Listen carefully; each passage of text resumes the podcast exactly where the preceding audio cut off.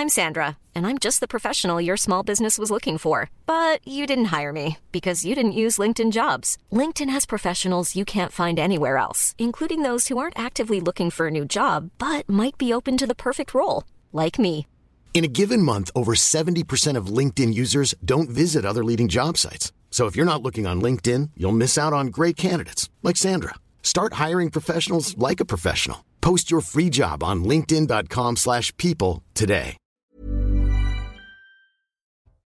Bonjour à tous, bienvenue sur Midi News et bien sûr, meilleurs vœux. Et justement, en parlant de vœux, peut-on croire à la promesse d'autorité d'Emmanuel Macron? Le président affirme que l'autorité reviendra partout face aux incivilités et violences. Alors, l'autorité l'arlésienne d'Emmanuel Macron, nous en parlerons avec nos invités. Puis à partir de 13h, avec Henri Guénaud, l'ex-conseiller de Nicolas Sarkozy qui nous rejoindra.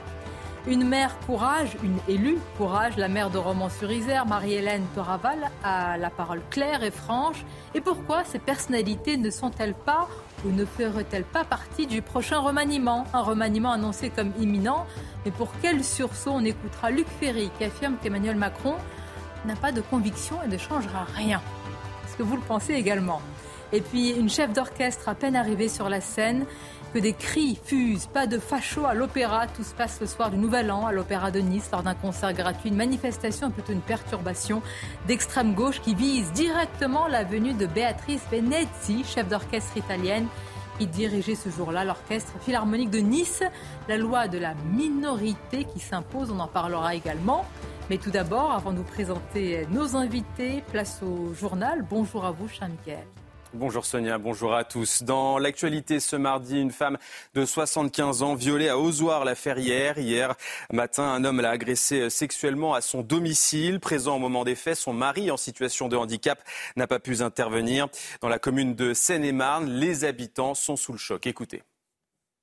Bah, c'est malheureux parce qu'on ne peut plus rien faire maintenant. On n'est jamais en sécurité nulle part. Alors... C'est juste euh, effroyable de, de, faire ça, c'est ignoble. C'est franchement, j'ai pas de mots. Euh, j'ai pas de mots. Il n'y a pas de, a pas de mots malheureusement. C'est assez atroce. D'imaginer qu'en pleine nuit on puisse être réveillé comme ça et se faire violer, c'est.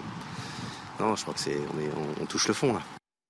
Et l'individu est toujours activement recherché par euh, la police. Marie-Hélène Toraval, une nouvelle fois menacée de mort. La mère de Romans-sur-Isère a annoncé avoir reçu des messages sur son compte Instagram. Une plainte va être déposée. L'élu est la cible d'attaque depuis ses prises de position sur le quartier de La Monnaie, d'où sont originaires certains des suspects accusés de la mort euh, de Thomas au bal de Crépole. Et puis euh, le département du Pas-de-Calais placé en double vigilance orange, pluie, inondation et crue. Après les inondations de novembre dernier, les habitants craignent un nouveau scénario catastrophe. Dans la commune de Blandec, où nos équipes se sont rendues, certains ne cachent pas leur traumatisme et leur désespoir. Reportage de Maxime Lavandier et Raphaël Lazreg. C'est toute une vie qui est détruite. J'avais ma machine à coudre. Au moment de nous montrer ses meubles posés dans son jardin, Marie Rolande, 75 ans, est prise d'émotion. Comme de nombreux habitants de sa commune, sa maison ainsi que ses biens ont été saccagés par les inondations sans précédent au mois de novembre. Jusqu'à 60 cm d'eau sont montés dans sa maison, un sinistre encore visible deux mois après. Regardez là, tout l'étage, euh, tout, tout le, le bas, Bon, là, j'ai un déshumidificateur. Tout est on voit très bien, l'eau est arrivée jusque-là. Une situation d'autant plus difficile. Veuve, elle s'est retrouvée seule face à ce désastre, mais a pu compter sur une aide précieuse. On m'a fait des dons, on m'a donné une table de salon, un meuble, tout le monde s'est entraidé, on a... ça recommence branle-bas de combat. Car à peine remise de ce traumatisme, le même scénario se répète pour Marie Rolande. De nouveaux débordements menacent le Pas-de-Calais en vigilance orange crue. Bah, essayer de sauver le plus possible, parce qu'on a pas mal perdu, hein. plus de gazinière, plus rien, tout est... Il vient juste de racheter, ça recommence, c'est l'horreur. Bah, j'ai peur, oui, maintenant. Euh... C'est-à-dire que ça nous fait peur, quoi. On a un mois. De la peur, mais surtout un sentiment de lassitude provoqué par les trois inondations successives en deux mois dans ce département. Michel-Édouard Leclerc promet de casser la gueule à l'inflation, ce sont ses mots. Ce matin, le président du groupe Leclerc a assuré qu'elle sera au moins divisée par deux vers la fin janvier et début février par rapport à l'an dernier. Je vous propose de l'écouter. il y a beaucoup d'industriels qui demandent des, des hausses de prix encore de 6 à 8% Mais je vous rassure, tous mes collègues de la distribution, qui, on est très concurrents entre nous, on est allé leur demander de la déflation, de la baisse de prix parce qu'ils s'étaient trop sucrés l'année dernière.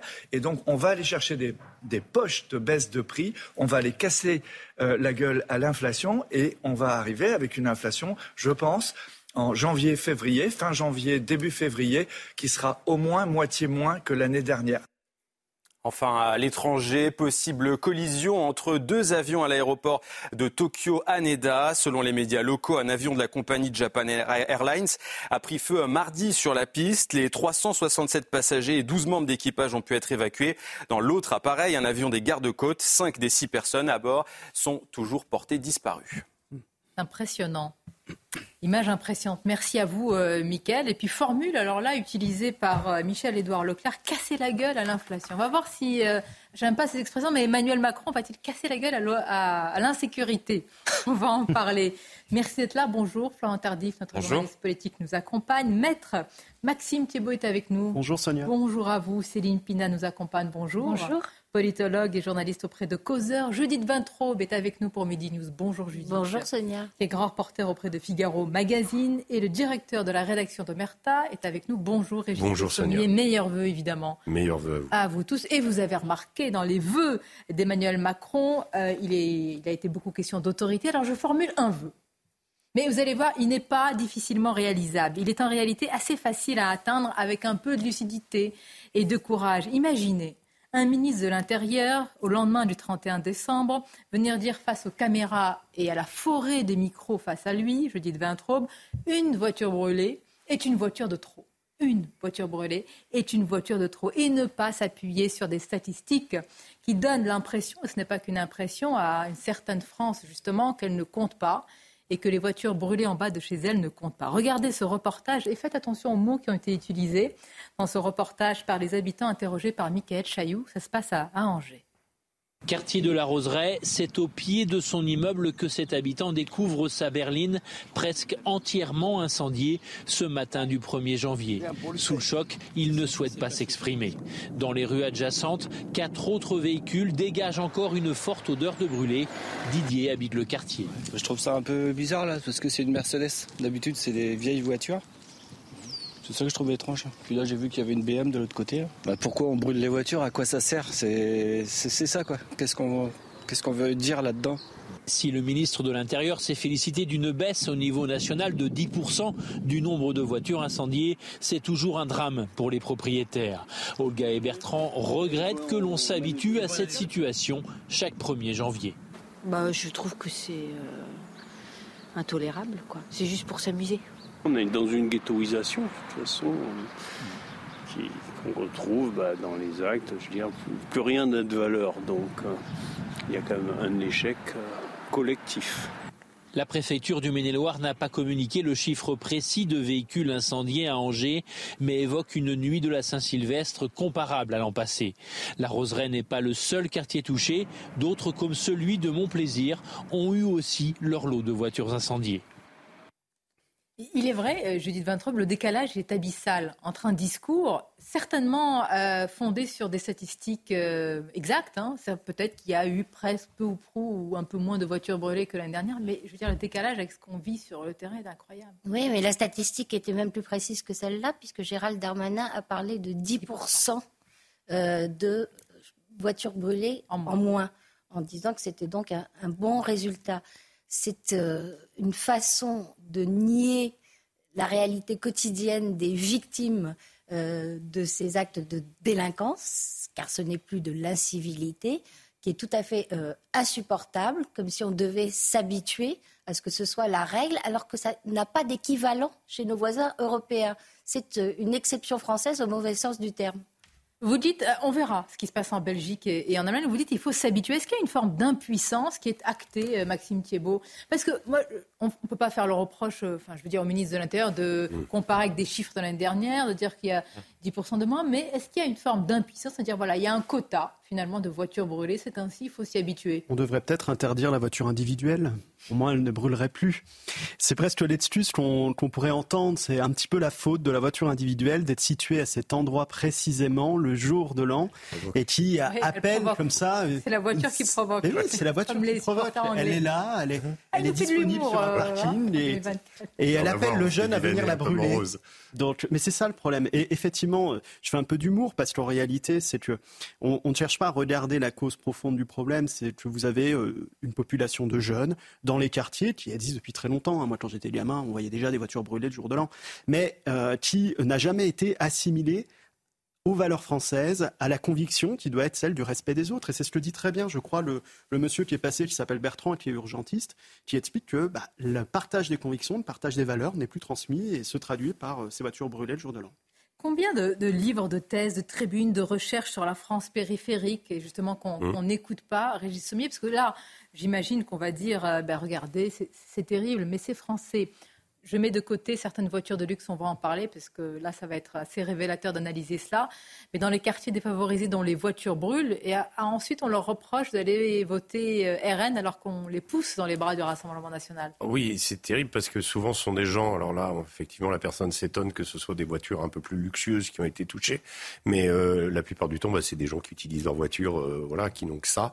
alors après, oui, on les pousse dans, leur retranchement, mais moi, je, je pense que Gérald Darmanin, je, je le compare, pour moi, c'est un virtuose de la statistique.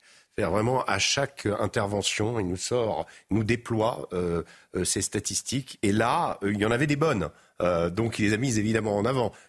moins de policiers blessés, 40% de moins, 80% de moins de tirs de mortier. Alors en effet, avant Noël, on a interdit la vente de, de, mortiers d'artifice, hein, je précise. Donc évidemment, il y a eu une conséquence. Mais pourquoi ne l'avait-on pas fait avant? Parce que ça fait quand même un petit moment que le mortier d'artifice empoisonne la vie des forces de l'ordre dans les quartiers. Bon, là, en l'occurrence, ça a eu un effet. Donc, il va utiliser ça pour tordre un petit peu le, les chiffres. Euh, son 10%, je pense qu'il s'est avancé un petit peu, euh, parce qu'on est à peu près à une équivalence, d'après ce que j'ai regardé, euh, de ce qu'il y avait l'année dernière. Hein. Euh, on n'est pas à 10% de moins.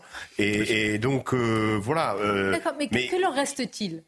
Vous seriez dans le costume, non mais vous seriez dans le costume du ministre de, l'Intérieur. Est-ce que vous diriez, comme je dis, une voiture brûlée en plus, euh, enfin c'est une voiture de trop, ou est-ce que vous vous réfugiez aussi derrière des statistiques plus ou moins euh, Mais vous avez évoqué le mot euh, qui, qui nous cause le plus de, de mots, MAX, justement, c'est que c'est devenu une tradition. C'est-à-dire qu'on a laissé le phénomène s'installer. Il a débuté, et il faut, faut repartir à l'origine de, de, de, ces incendies de voitures brûlées lors de, la, des réveillons de, Saint-Sylvestre euh, successifs. Euh, ça a commencé euh, dans le Bas-Rhin, vers Strasbourg, dans les années 80, et ensuite mmh. ça s'est étendu au reste du, du territoire. Et ce qui est intéressant de noter, c'est que par rapport on a, on a connu ça, euh, si, si, on fait un peu, d'histoire, incendiés comme cela, euh, soit, soit, des voitures, ou lorsque les voitures n'existaient pas, des, des bâtiments euh, importants. On se souvient par exemple des, des, des pétroleux, ces, ces, femmes qui incendiaient lors de, de, la commune, mais qui avaient un vrai message derrière. Là, il n'y a pas de message politique, c'est juste pour faire parler de soi. C'est-à-dire, regardez, on est là. Euh, il y a parfois même avec les réseaux sociaux depuis qui, qui ont peut-être amplifié le, le, phénomène ces, ces dix dernières années, euh, une guerre une guerre de communication, une guerre d'image entre parfois des, bandes rivales dans, certains de ces quartiers-là. Et in fine, que ce soit les politiques ou même parfois euh, les, médias, et on devrait peut-être faire euh, notre examen de conscience euh, à, à, cette occasion, on en parle, on relaie le message, et effectivement, peut-être qu'on l'alimente aussi. Et d'ailleurs, c'est intéressant de noter qu'il y a certains ministres de l'Intérieur, et après on peut en discuter parce qu'on n'est visiblement pas tous d'accord, certains ministres de l'Intérieur qui avaient décidé de ne plus communiquer bah sur le, nombre de voitures. Et ça n'avait pas du tout arrangé la situation. ça n'avait pas, arrangé la situation. Et, au contraire, euh, les, Français se disaient, ils ne donnent plus les chiffres, ça on nous cache quelque chose, c'est pire.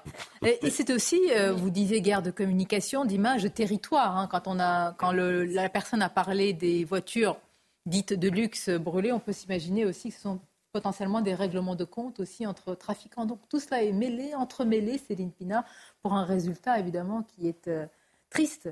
Ça parle, ça parle aussi de la difficulté aujourd'hui de rentrer dans ces quartiers. Avant, euh, vous aviez malgré tout, au niveau d'une commune, euh, le maire savait à peu près qui étaient les personnes importantes dans le quartier. Il y avait régulièrement, on se parlait Aujourd'hui, c'est plus le cas. Donc, euh, le fait de, de, commettre ces actes, ça dit d'une part, cet endroit-là est mon territoire.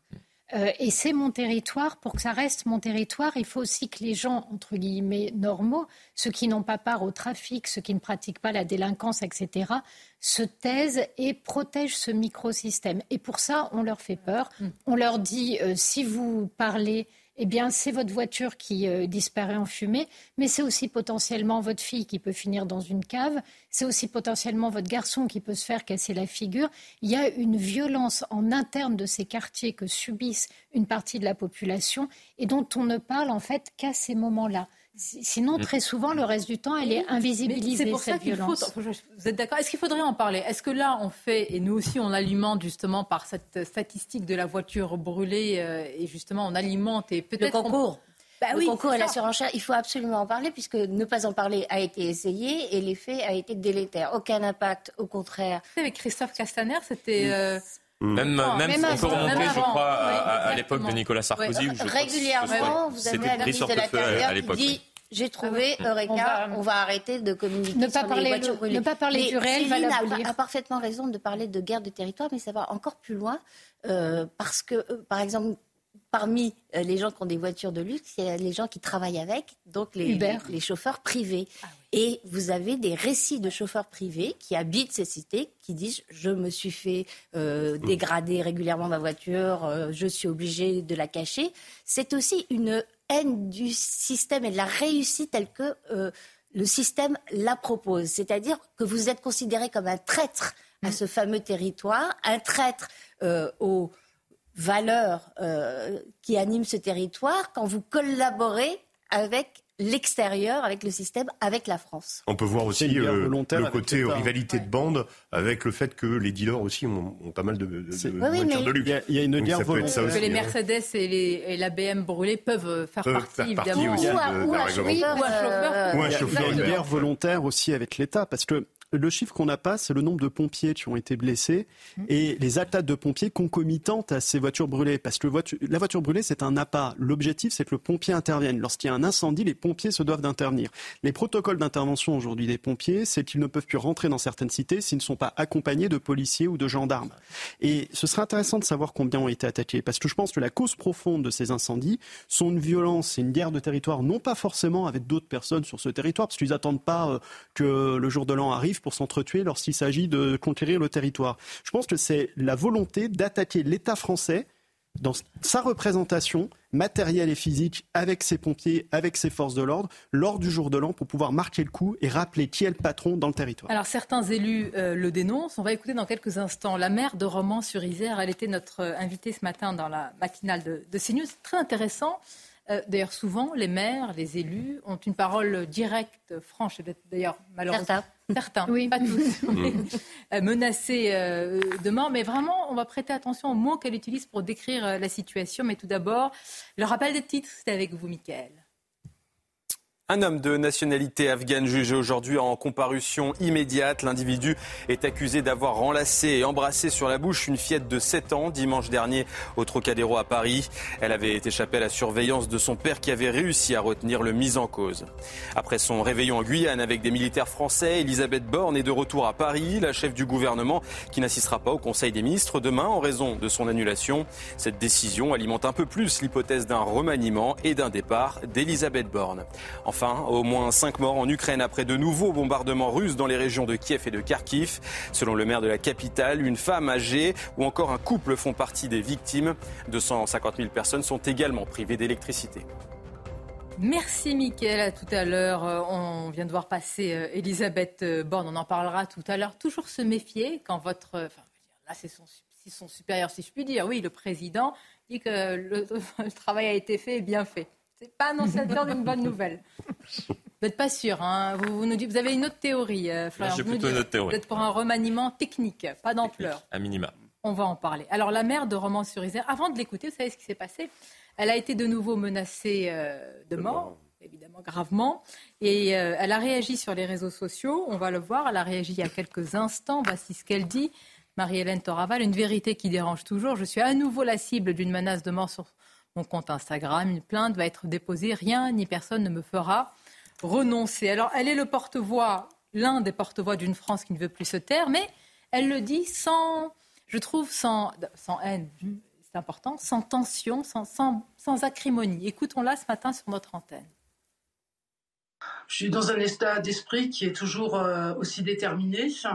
Je pense qu'aujourd'hui, euh, s'arrêter ou euh, baisser le ton ou euh, ne plus porter la parole qui a été la mienne et j'oserais dire la nôtre sur le mois de décembre, eh bien, ce, serait baisser les bras et puis donner raison aussi à ceux qui, n'entendent pas ou qui font semblant de ne pas entendre et qui finalement ne présentent pas les mesures qui sont nécessaires aujourd'hui pour endiguer la situation. Je, l'ai reçue également le, matin, euh, Marilyn Toraval, depuis un certain temps, et je suis interpellée. En fait, elle dit des choses, euh, comment dire, importantes, qui sont dites déjà depuis de nombreuses années, et elle est la cible de menaces extrêmement graves. Comment expliquer? Je ne dis pas que son discours, euh, je veux dire, n'est pas nouveau. Je dis que d'autres l'ont dit auparavant, et elle, elle le dit aujourd'hui. Elle est la cible de menaces extrêmement importantes. pourquoi, pourquoi cette situation? Pourquoi elle ciblée euh, Je l'ai entendu aussi et euh, elle a précisé qu'elle n'avait euh, eu aucun contact avec personne du gouvernement. Personne ne l'a appelée. Emmanuel Macron ne l'a pas appelée. Ça serait aussi, je trouve, le rôle du président de la République de témoigner de son soutien à, un maire. Vous vous souvenez ce qui s'était passé pour le maire de Saint-Brévin? Bien sûr. Ah ben, il y avait eu une mobilisation, et d'ailleurs à mobilisation générale. Générale, euh, reçue, etc. Et, pour là, et là, rien. C'est ça qui est. Bah, c'est le diagnostic des. Ça, c'est l'indignation euh, enfin, gouvernementale ou euh, sélective ou à géométrie variable. Le, le, fait est que cette femme, moi, je trouve, est évidemment extrêmement courageuse parce que d'abord, c'est une élue de terrain. Donc c'est quelqu'un qui euh, se prend la réalité tous les jours en face, en face. C'est-à-dire qu'il n'y a pas euh, euh, les autres. Je ne vais pas dire que tous les, hommes politiques sont pas des élus de terrain, mais il y en a qui, pour qui c'est quand même beaucoup plus vague, beaucoup plus loin. elle, elle nous ramène une parole qui est directement issue de, ce qui se passe chez elle. Et elle a le courage d'ajouter ce hashtag justice pour Thomas pour montrer qu'elle continue à défendre et à ne pas oublier ce, jeune homme qui a été poignardé euh, lâchement euh, dans une fête. Euh, elle est quand même maire d'une ville où il y a cette, ce quartier pose problème, qui est d'où sont venus euh, les agresseurs. Donc elle prend des risques. Et c'est là, je pense qu'il faut mesurer les risques qu'elle prend. Et elle prend d'autant plus de risques qu'on aimerait, justement, par rapport à ce que vous disiez, qu'elle soit soutenue, qu'elle soit un peu plus encadrée, qu'il y ait au moins euh, le gouvernement derrière. Et en fait, malheureusement, c'est le silence. C'est tout l'inverse. Effectivement, cette mère, elle est ignorée. Vous allez l'entendre. Elle est ignorée par une première ministre qui, quand même, euh, avait parlé, je vous le rappelle, d'un sentiment d'une violence qui augmente, d'un sentiment. Or, euh, la mère dit exactement l'inverse. Écoutons-la. Énormément, je peux dire que tellement soutenue que je me sens vraiment ignorée parce qu'on euh, n'a pas eu de réponse. Je dis on parce qu'on est plusieurs à penser la même chose puisque c'est une situation, une appréciation qui est largement partagée. Madame Borne avait fait une annonce disant qu'elle allait confier euh, une mission euh, et notamment euh, une réflexion auprès du, garde des Sceaux et du ministre de l'Intérieur. Je sais qu'ils ont été bien occupés. Pour autant, je n'ai rien vu venir. C'est quand même incroyable. C'est comme s'ils ne savaient pas qu'on n'allait pas demander à ces personnes-là s'ils ont eu des nouvelles ou pas. Mais c'est incroyable. en fait, tout ça, c'est un effet d'évitement. C'est-à-dire, pourquoi est-ce qu'elle n'est pas soutenue? C'est parce que euh, l'identité de ceux qui la menacent et euh, le contexte dans lequel elle a pris position sont des choses qui aujourd'hui alimentent une forme de déni. Autrement dit, ceux qui la menacent sont liés au fait qu'elle a dénoncé euh, le quartier, un quartier ghettoisé comme étant à l'origine des violences et qu'elle a euh, elle-même euh, expliqué que euh, le racisme anti-blanc, ça pouvait exister et qu'on est dans un contexte dans lequel mettre le doigt là-dessus, c'est faire exploser toute la logique que la gauche et l'extrême gauche ont voulu installer, qui est de dire qu'il y a une persécution en France uniquement d'une catégorie de la population, donc des musulmans, c'est le discours politique qu'ils tiennent, et euh, l'interdiction absolue de montrer qu'en fait le repli sur les identités secondaires qui sont les identités ethniques en fait favorise une explosion de racisme et de violence à tous les niveaux et entre toutes les communautés. J'ajoute, Céline, elle le dit, euh, c'est pour ça, je ne le dis pas qu'avec nuance, mais moi, je, pour l'avoir interviewée, quand je lui demande sur les violences, elle dit d'une partie. C'est pas la majorité. Oui, non, mais je veux dire, elle n'est pas caricaturale Elle est, attention en parlant de, de quartier ghettoisé, pardon, parce qu'énormément d'argent euh, elle l'a détaillé aussi, a été euh, investi euh, dans ce quartier qui n'est pas du tout un quartier éloigné qui est à 10-15 minutes à pied du centre-ville. Hein. Donc on n'est on n'est pas du non, mais tout. c'est une personne on n'est pas du tout dans la configuration. Moi je pense que elle vise juste sa caricature. Et, c'est pour ça qu'elle est plus difficile à. Et c'est pour ça qu'elle est, c'est pour ça qu'elle est dangereuse pour le gouvernement. C'est-à-dire que la parole qu'elle porte ne peut pas être rejetée à l'extrême droite et ne Elle n'est pas apparentée à elle non plus. Elle est divers droite. Donc moi je travaille quotidiennement avec des petits petites et moyennes communes, notamment sur des questions de sécurité, le discours qu'elle tient, c'est ce que euh, tient 80% des maires avec lesquels je travaille, qui sont confrontés à la réalité en dehors de tout aspect politique et de bien-pensance mortifère. La seule différence, c'est qu'elle a un vrai talent. Elle a une belle image, elle sait s'exprimer, elle a une aura, et forcément, elle devient audible là où les autres maires le sont moins parce qu'ils ont plus de mal avec les médias, parce que c'est pas évident de s'exprimer sur une chaîne de télévision publique. Et elle parvient à faire passer un discours. Alors certes, elle peut peut-être amener quelque chose, on verra. Euh, si Emmanuel Macron est un petit peu malin, il la ferait rentrer au gouvernement. Ah le problème, c'est que c'est une médaille à c'est une médaille à deux revers. S'il la fait rentrer pour rien, ce sera terrible parce qu'elle partira aussi vite en disant je suis entré dans un gouvernement, ça n'a servi strictement à rien, on a utilisé mon image et finalement rien ne changera. Si elle venait à dire ça, ce serait catastrophique pour Emmanuel Macron. Donc il est face à un dilemme, soit il continue à faire de la politique telle qu'il a fait aujourd'hui de manière bureaucratique et technocratique avec des gens qui sont très sympas mais qui sont déconnectés des réalités, soit il vient au terrain, il fait monter en puissance un monsieur Darmanin qui était quand même maire, faut pas l'oublier, avec euh, cet élu euh, qui euh, connaît le terrain et d'autres élus, monsieur Lisnard aussi je pense, qui connaît très bien la politique et qui sait ce qu'il faut modifier dans l'administration. Et là, on change quelque chose. Mais, ça voudrait supposer qu'il Vous avez donné un gouvernement idéal. Mais oui, mais Premier ministre. Le problème, c'est que se heurter vous savez le pire, euh, à la sensibilité de gauche d'une partie de, de... non mais oui mais ça c'est surtout il faudrait qu'Emmanuel Macron s'efface. Qu'est-ce qu'il veut laisser une trace dans l'histoire ou euh, mais il faudrait qu'il s'efface. Ce qui est intéressant c'est de voir que euh, depuis un certain nombre d'années maintenant les gouvernements successifs agissent dans la peur. C'est-à-dire, euh, à chaque fois qu'ils prennent une décision, c'est soit euh, ils ont peur euh, des conséquences juridiques, on l'a connu à l'époque du Covid. Donc parfois, et, cela avait été très bien expliqué d'ailleurs à l'époque par Édouard Philippe, lorsque il disait les vétérinaires pouvaient très bien vacciner, sauf que si je permettais aux, vétérinaires de vacciner, ensuite mm. je pouvais tomber sous le coup de la justice parce qu'on pouvait me faire tel ou tel reproche. Euh, tout simplement parce que c'est interdit. Non mais, non mais c'est intéressant. Donc sur le point de vue juridique, sur le point de vue politique également. C'est-à-dire que le discours qu'elle porte aujourd'hui est un discours de bon sens, mais est un discours euh, qui euh, est également un discours porté, par exemple, par des députés de droite, voire des députés du, du Rassemblement national. Et aujourd'hui, la faire rentrer au gouvernement, certains diraient, oui, mais attendez, on est en train de, de, de tenir le même discours que nos opposants politiques à l'Assemblée nationale. Ce n'est pas possible. Et euh, pareillement euh, sur les questions sociétales, on agit euh, par peur, par peur euh, de bah, euh, soulever, soulever hein, euh, certaines questions dans certains territoires. Pourquoi on aurait peur Pourquoi on aurait peur Parce qu'elle propose des solutions et elle a une vision extrêmement politique, c'est-à-dire d'action sur la chose publique. Là, on est, on le voit bien avec le gouvernement et quand on regarde les vœux d'Emmanuel Macron, c'est clair. On est dans une espèce de, de stratégie de, de symbolisme, de commémoration. 2000, 2024 sera le, un, grand, un grand millésime français. Oui, il y a des choses intéressantes. Même avec un millésime, on peut s'étouffer. Mais, mais, si vous voulez, là, vous avez, vous avez quelqu'un qui fait, euh, qui, qui, est sur le terrain, qui est dans l'action, et, et, et, cette personne-là, bah, c'est presque un danger pour les personnes. Je ne comprends pas la psychologie. Qui parlent d'abstraction. Je serais. Qui parlent en termes d'abstraction. Il reste combien?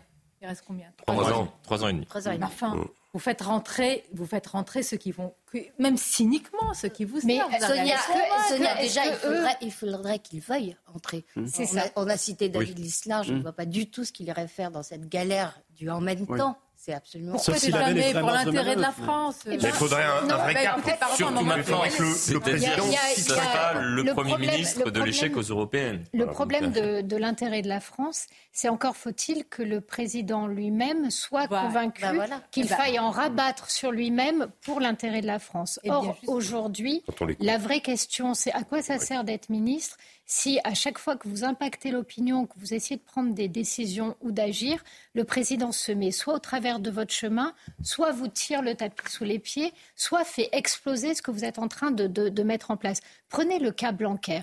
Le président va chercher Blanquer pour son image, image républicaine, image laïque. Il l'installe et après il lui tire dans le dos en permanence et il l'empêche de mener sa politique. Et il l'a refait quand il prend Darmanin et qu'en face, il va mettre un ministre de la Justice qui est vu comme laxiste et Dans ainsi ce cas-là, vous ne faites rien avec personne. On va en parler. C'est peut-être le même discours qu'un ancien ministre, Luc Ferry, qui était, on a remarqué une pause, qui était notre invité ce matin. On va l'écouter parce que ce qui est bien avec les anciens ministres, c'est qu'ils sont libres. C'est qu'ils sont libres. C'est comme les anciens militaires. Il est libre. Lui, il avait été pas mal. C'est très intéressant euh, sur la coalition choisie. Quand il était ministre de l'Éducation. On en parler. Ah bon, vous, pensez que. Oui, c'est vrai. Bah, c'est ce qu'il aurait dû faire. C'est-à-dire que la situation actuelle, et c'est d'ailleurs très intéressant, un, ministre me confiait en coulisses, non mais Emmanuel Macron se plaint de la situation actuelle. Mais qui, est le responsable qui, Non mais qui est responsable de cela ben C'est lui. C'est lui qui a mis ces différentes personnalités qui parfois euh, il, estime qu'elles sont nulles entre guillemets euh, en, coulisses, mais c'est lui qui les a choisies, c'est lui qui les a mis en, responsabilité. La pause et on se retrouve. Vous allez voir les paroles de Luc Ferry, vous nous direz ce que vous en pensez, très libre sur différents sujets. À tout de suite. Merci d'être avec nous. Dans quelques instants, nous allons parler de l'action de l'exécutif ou plutôt de l'illusion de l'action. Si l'on écoute notre invité ce matin pour la grande interview, c'était Luc Ferry, l'ancien ministre. Mais tout d'abord, le rappel des titres avec vous, Michael. Possible collusion dans l'actualité entre deux avions à l'aéroport de Tokyo Haneda. Selon les médias locaux, un avion de la compagnie Japan Airlines a pris feu mardi sur la piste. Les 367 passagers et 12 membres d'équipage ont pu être évacués. Dans l'autre appareil, un avion des gardes-côtes, 5 des 6 personnes à bord sont toujours portées disparues. Après les précipitations historiques de novembre dernier, le Pas-de-Calais est de nouveau en état d'alerte. Le niveau des eaux continue de monter. Des routes ont été inondées. Sept évacuations ont eu lieu, dont celle d'un camping. Le département est placé en double vigilance orange, puis inondation et crue. Enfin, le Dry January, ou désolé pour l'accent anglais, en tout cas en français, c'est janvier sans alcool, a débuté. Né en Grande-Bretagne il y a 11 ans, ce défi a pour but d'arrêter temporairement, voire définitivement la consommation d'alcool. Les bienfaits sont nombreux, meilleur sommeil, capacité de concentration accrue ou encore économie d'argent avoir pris un verre pour le dire. Ah, pas votre cas. Ah non, non, non, bien sûr. En anglais. Avec modération. C'est nickel. Euh, l'action de l'exécutif ou l'illusion de l'action. Ouais. Oui, monsieur. non, mais la transition est toujours complexe. Ah, toujours complexe, toujours, toujours. Euh, avec Luc Ferry, ancien ministre de, de l'Éducation, auteur d'un livre qui s'appelle La frénésie du bonheur. C'est joli. Mm. C'est joli, oui. Je vous remercie. je fais cette transition parce qu'il a été question de bonheur peut-être pour souhaiter les vœux aux Français, mais pas pour Emmanuel Macron qui a parlé d'une promesse d'autorité. Alors, qu'en a pensé euh, Luc Ferry? On l'écoutera dans quelques instants, mais pour l'heure, on va l'écouter sur la loi immigration. Pourquoi? Parce que bon, c'est l'une des lois quand même dont on a le plus parlé en 2023. Eh bien, ça ne sert à rien pour l'ancien ministre. Écoutons-le. Je, pense que la loi euh, immigration dont on a énormément parlé ne servira à peu près à rien parce que les deux sujets majeurs, c'est la non-application des OQTF, donc des obligations de quitter le territoire français, qui ne sont pas appliquées à 93%, vous le savez. Et le deuxième sujet majeur, c'est le détournement du droit d'asile. Voilà. Et donc, euh, c'est pas une question de loi, c'est une question de, courage politique. Et puis d'accord avec les pays euh, d'immigration ou d'émigration, pour parler plus, euh, correctement. Voilà. Donc, je pense que cette loi ne changera rien et que c'est une question de volonté politique. Et je n'ai jamais vu que cette volonté politique était présente dans ce gouvernement. Euh, alors, c'est l'impression, Florent Tardif, qu'ont beaucoup, je ne sais pas, mais certains Français, c'est que rien ne change, qu'il y a un immobilisme qui est vraiment euh, enquisté. Ce serait la pire des choses dans ce cas-là. Ce serait la pire des choses, surtout que la promesse du gouvernement, c'est justement de lutter contre l'immigration illégale, mais de lutter contre une immigration qui viendrait de l'extérieur. Or, ce texte, précisément, vise non pas à lutter contre les flux migratoires, les flux entrants, mais à tenter de gérer les personnes qui sont d'ores et déjà sur le territoire national, et cela a été très bien dit à l'instant par Luc Ferré, et qu'on n'arrive pas aujourd'hui à expulser, mais qu'on n'arrive pas à expulser tout simplement par manque de volonté politique. Lorsque l'on voit euh, qu'on on a mis un, nombre d'années, mais sans commune mesure, pour tenter euh, d'aborder cette question du nombre de centres de rétention administratifs qui nous permettent ensuite euh, d'expulser ces délinquants qui ont été donc pris dans la main dans le sac par, par entre guillemets, excusez-moi l'expression, les policiers qui sont ensuite amenés vers ces centres pour ensuite envisager leur expulsion il a fallu attendre cette année et, cet amendement déposé par, par Eric Ciotti pour qu'on aborde cette question et que enfin euh, cette question euh, fasse partie euh, des débats à l'Assemblée nationale. Il faudra ensuite que ces centres soient, soient construits pour, pour permettre peut-être. Mais voilà, ça, ça, ça, en dit long sur, sur cette volonté politique qui est certes affichée, mais qui n'est pas traduite ensuite euh, dans, ça dans les faits. que vous dites volonté. Par exemple, regardons ce qui se passe, euh, Régis Sommier, en Italie avec euh, Giorgia Meloni. J'ai retrouvé, hier, je suis allée voir ses anciens discours avant d'arriver au pouvoir. Et là, on peut pas dire qu'elle manquait de, de, volonté, en tous les cas, pour ceux qui voulaient vraiment que les choses changent radicalement en matière d'immigration. Aujourd'hui, Bon, certains diraient pragmatisme et lucidité, d'autres diront qu'elle a totalement abandonné son discours. Disons qu'elle a régularisé, accepté la régularisation de 400 000 clandestins en Italie. Euh, donc ça, c'est quand même quelque chose qui va contre son programme.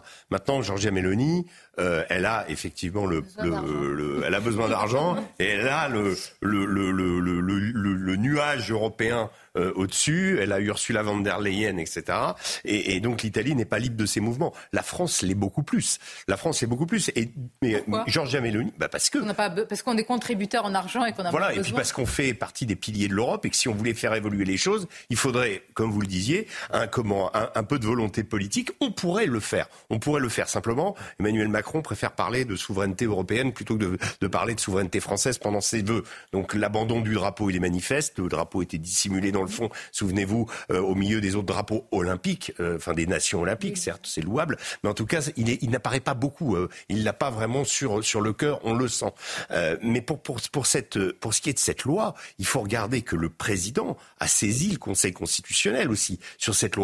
Euh, il faut voir aussi quand il dit la loi immigration qui a été votée. Il dit qui a été votée. Mais dans quelles conditions elle a été votée? Des mesurettes ont été votées. On n'est même pas sûr que ces mêmes mesurettes ne vont pas être retoquées par le Conseil constitutionnel. Donc l'effectivité de ce, de ce qui pourrait aller dans un sens d'un nouveau contrôle de l'immigration, en fait, sont complètement caduques dès le début. Donc c'est complètement grotesque. Euh, mais vous imaginez, mais vous avez entièrement raison. C'est-à-dire à la fin, qu'est-ce que ça va faire? Se disent mais regardez, déjà ils se sont bagarrés sur des mesurettes et en plus après les fourches codines du Conseil constitutionnel, il reste de l'eau tiède. Parce qu'il y a des sujets qu'Emmanuel Macron refuse d'aborder. Mais par quoi Par principe, idéologie, conviction Je ne sais pas par quoi. Par, idéologie. Euh, premier sujet, c'est ah la, reconquête de notre souveraineté euh, juridique, c'est-à-dire faire en sorte euh, en réformant la Constitution, euh, que la loi française redevienne supérieure à nos traités internationaux et, européens euh, en particulier, première chose. deuxième chose, instaurer un rapport de force, notamment par exemple avec l'Algérie. Il y a une personne qui avait eu une excellente idée de gauche, Arnaud Montebourg, quand il avait parlé du gel du transfert. lui a coûté sa campagne. Hein. des avoirs et oui, absolument, parce que lui se présentait comme candidat de gauche. Mm. Et ce qui lui a coûté sa campagne aussi, c'est peut-être d'avoir rétro-pédalé, parce qu'il a eu tellement peur euh, d'avoir eu une bonne idée et, d'avoir effectivement pointé. Euh, je vais jusqu'au bout pour expliquer aux téléspectateurs. Hein, il s'agissait de geler les transferts des avoirs euh, des immigrés vers leur pays d'origine. Lesquels avoirs représentent vraiment une partie conséquente euh, de certains budgets et de certaines économies.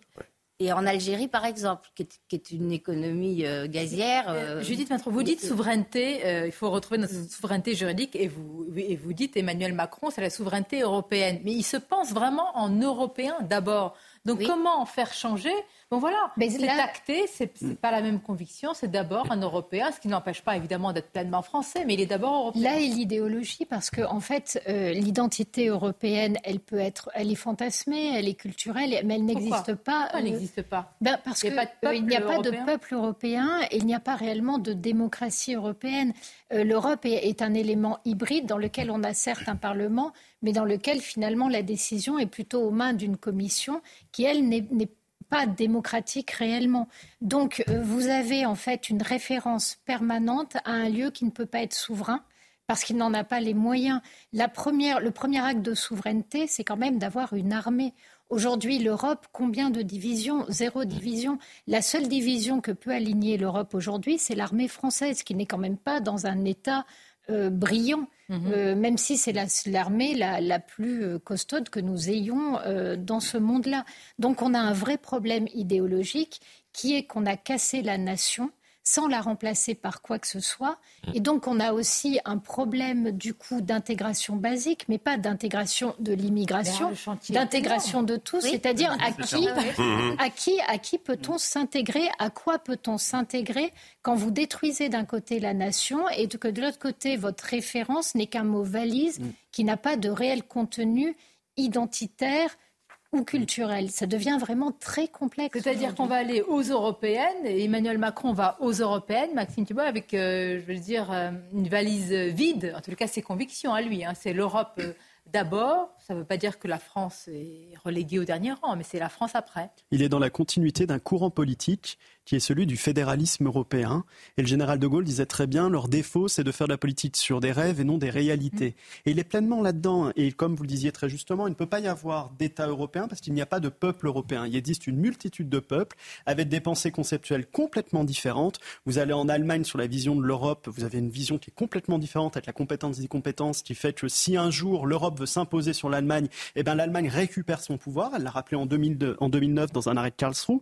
En France, on a pas du tout la même logique. On a un État qui est unitaire. On n'a pas un État fédéral comme les Allemands. On n'a pas la même pensée de la construction. Et donc, forcément, on ne peut pas travailler ensemble à créer un État fédéral européen. Mais Emmanuel Macron s'en désintéresse un petit peu parce que lui, sa logique, c'est la destruction nationale pour la construction de ce fédéralisme. Destruction nationale Mais oui, c'est bah, ce qu'on. Mais quand vous détruisez la nation, vous détruisez en réalité sa matérialité mmh. juridique et son expression, donc les prérogatives de ses pouvoirs. Lorsque vous transférez des pouvoirs, euh, bah, l'absence de frontières, mais c'est un continuum. Il s'est inscrit dans un continuum qu'a voulu M. Delors à partir de l'acte unique européen, de petit à petit transférer des compétences vers l'Europe, le fait de battre monnaie, le fait de pouvoir euh, contrôler ses frontières, le fait de pouvoir avoir un marché qui soit contrôlé sur les règles commerciales nationales. Ils ont voulu, dès les années 50, créer une défense européenne qui a été refusée par les gaullistes et les communistes. Emmanuel Macron est dans cette logique-là. Donc forcément, si aujourd'hui il voulait répondre à la question de l'immigration, il serait dans l'obligation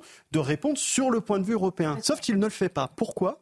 Parce que s'il venait à le faire, il serait obligé de mettre autour de la table des chefs de gouvernement avec lesquels il ne partage aucune conviction et qui sont les alliés de Marine Le Pen. Donc moi, je suis, si vous voulez, je suis un petit peu dans l'attente. Je sais que pendant trois ans, Emmanuel Macron nous fera de la communication nationale, mais elle ne servira à rien parce que les traités européens sont au-dessus des lois nationales. Mais non, on n'a pas trois ans à perdre. Lui, il a trois ans politiquement à tenir. Mais, mais, quand suivant, hein. si vous tenir pourquoi? Pour aller où? Si vous avez en France, question. Mais, mais je pense qu'il ne sait pas où il va. La vraie si question. Vous, si vous prenez son, il va vers ce projet européen fédéral, qui est un vrai projet. Mais il ne l'assume pas, c'est ça la difficulté. Alors il le sous-entend. Il met le sous-entend. Il passe son temps à mettre la, France en avant. On l'écoute depuis euh, depuis un mois. C'est euh, les valeurs françaises, le, retour de l'autorité, l'éducation. Enfin bref, la culture française. la culture française qui va rayonner. Que la France soit une culture, une histoire et une langue. Et que le président le fasse, oui. Mais vous avez raison. Rien que rappeler ça, ça devient il a l'impression d'agir. Puis le problème d'Emmanuel de, Macron, c'est qu'il cède assez facilement à la, prophétie autoréalisatrice. C'est l'impression que quand il parle, les choses vont se faire. En réalité, les choses ne se font pas et le discours suivant, il dit autre chose. Donc c'est ça. Je pense que la sur le sujet de l'immigration, est-ce qu'on peut aujourd'hui vraiment sur les frontières, sur l'immigration, sur si on veut, on peut faire quelque chose quand on n'est pas avec les autres Européens assis autour de la table? Même si on n'a rien. regardez, du mais, mais, mais, il faut regarder, aussi regarder la réalité en face. Ça, a été Qu'est-ce qu'a fait la Hongrie Pour le coup, euh, LR qu'on peut critiquer dans, plein de domaines, a fait des propositions qui sont assez intéressantes. C'est-à-dire que à partir du moment où il propose la réforme de l'article 55 de la, Constitution, c'est rétablir la supériorité du droit national. Euh, à partir d'énoncer, par exemple, euh, l'accord avec l'Algérie et avec la Tunisie, etc. Tout ça, c'est tout à fait de notre fait. Installer un rapport de force à l'intérieur de l'Europe, c'est tout à fait possible. Vous avez des gens qui sont des alliés objectifs sur ce type, si vous choisissez ce type de positionnement politique. C'est par exemple euh, les gens de, l'accord de Visegrad.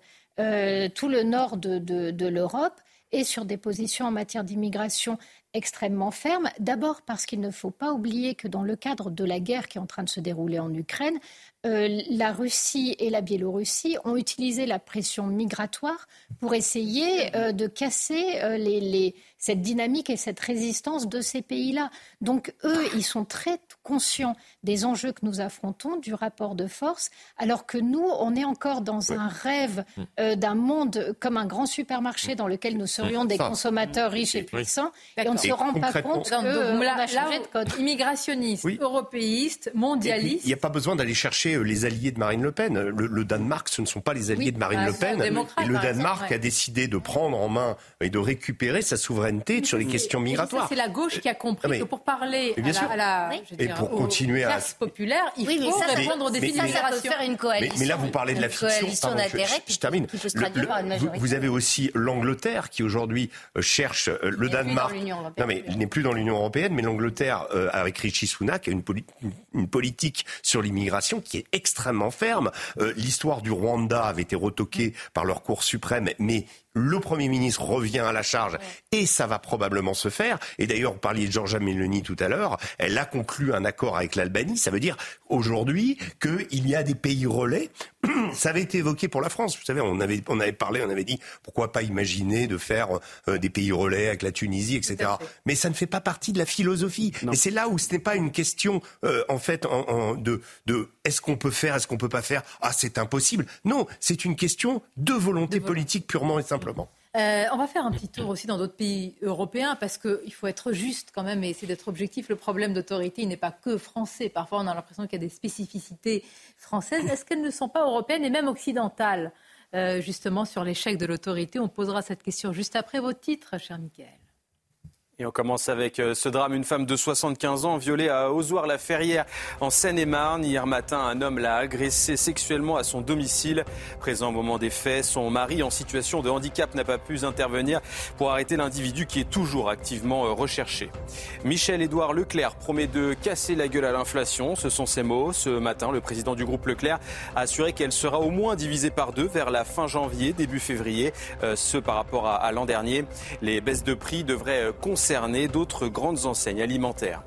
Enfin, 48 morts et d'importants dégâts matériels, c'est le bilan provisoire suite au séisme au Japon. Entre hier et aujourd'hui, plus de 150 secousses ont été recensées. La plus importante, celle enregistrée à 7,6 sur l'échelle de Richter. Les autorités nippones restent vigilantes. Merci à vous, Mickaël. Alors, on parle souvent à raison du problème d'autorité en France. Vous allez voir que les violences sont légion partout aussi en Europe. Le soir de la Saint-Sylvestre, notamment en Belgique, ce sont des images euh, qui ont été tournées à Anvers. Regardez.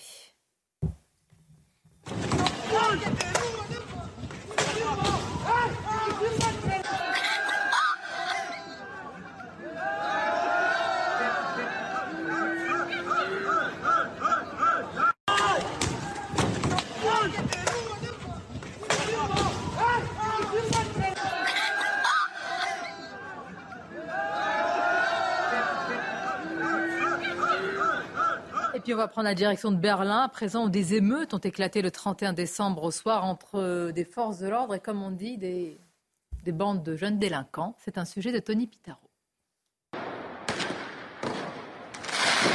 Ce sont des images de chaos filmées le soir du Nouvel An dans la ville de Berlin en Allemagne. Des bandes de jeunes affrontent les forces de l'ordre et les services de secours. Des émeutes dans lesquelles on retrouve, surtout à Berlin, on a retrouvé à la fois des gens qui sont manifestement des petits voyous appartenant à des bandes urbaines, mais aussi probablement des éléments plus politisés parce que ça se mêlait aussi à des revendications de solidarité avec la Palestine. il y a eu des affrontements avec la police, il y a eu des tirs de feux d'artifice contre la police. Avec des ustensiles de pyrotechnie, des tirs à blanc et des jets de bouteilles, ces jeunes ont défié la police dans divers endroits de la capitale allemande. Ils sont euh, clairement dans une attitude de de provocation par rapport à la police. On est dans quelque chose qu'on connaît bien dans les banlieues françaises, où on a des groupes constitués des bandes urbaines qui considèrent la police en fait comme une autre bande, une bande adverse. Et, livrent à la police un combat comme se livre, comme, peuvent se livrer deux bandes pour un contrôle de territoire. Et c'est un peu ça. C'est une question de contrôle de territoire. Entre autres, c'est la manière de dire à la police nous sommes chez nous et nous faisons ce que nous voulons dans nos rues et dans nos quartiers. 54 agents de police ont été blessés. Environ 390 personnes ont été arrêtées. Je ne sais pas si, euh, quand on se compare, euh, hmm. Hein, est-ce que on se console On se console Est-ce que c'est rassurant On regarde, on se désole. On en est là. Non, mais on, avait toujours tendance. Ça parle... Moi, je pense que Céline et ouais. Je ça les Ouais, je, je, je vais juste dire que par rapport à l'Allemagne, euh, c'est vrai que pendant longtemps, on disait oui, ça n'arrive pas. Mais on a quand même un peu oublié que dans les années 70 et 80, vous aviez des militants d'extrême gauche à Berlin, dans le quartier de Kreuzberg, qui régulièrement attaquaient la police euh, de façon d'ailleurs paramilitaire quasiment. non, mais ça, c'est des violences les, euh, politiques. Politiques. Mais les violences ont existé en Allemagne de façon urbaine. Là, effectivement, on est plus dans une configuration qui ressemble un petit peu à ce qu'on connaît à ce qu'on a l'habitude de connaître chez nous. Est-ce qu'il y a aussi un problème d'autorité en Occident Je pense qu'il y a aussi un, un, changement anthropologique lié à un manque d'autorité. C'est-à-dire qu'en Occident, normalement, on intègre la limite. On est censé respecter la loi, pas parce qu'il y a une police derrière, mais parce qu'on l'a accepté et parce qu'on l'a intégré. Et quelque part, la police, elle est là que pour gérer des débordements euh, individuels assez, euh, j'allais dire, euh, limités.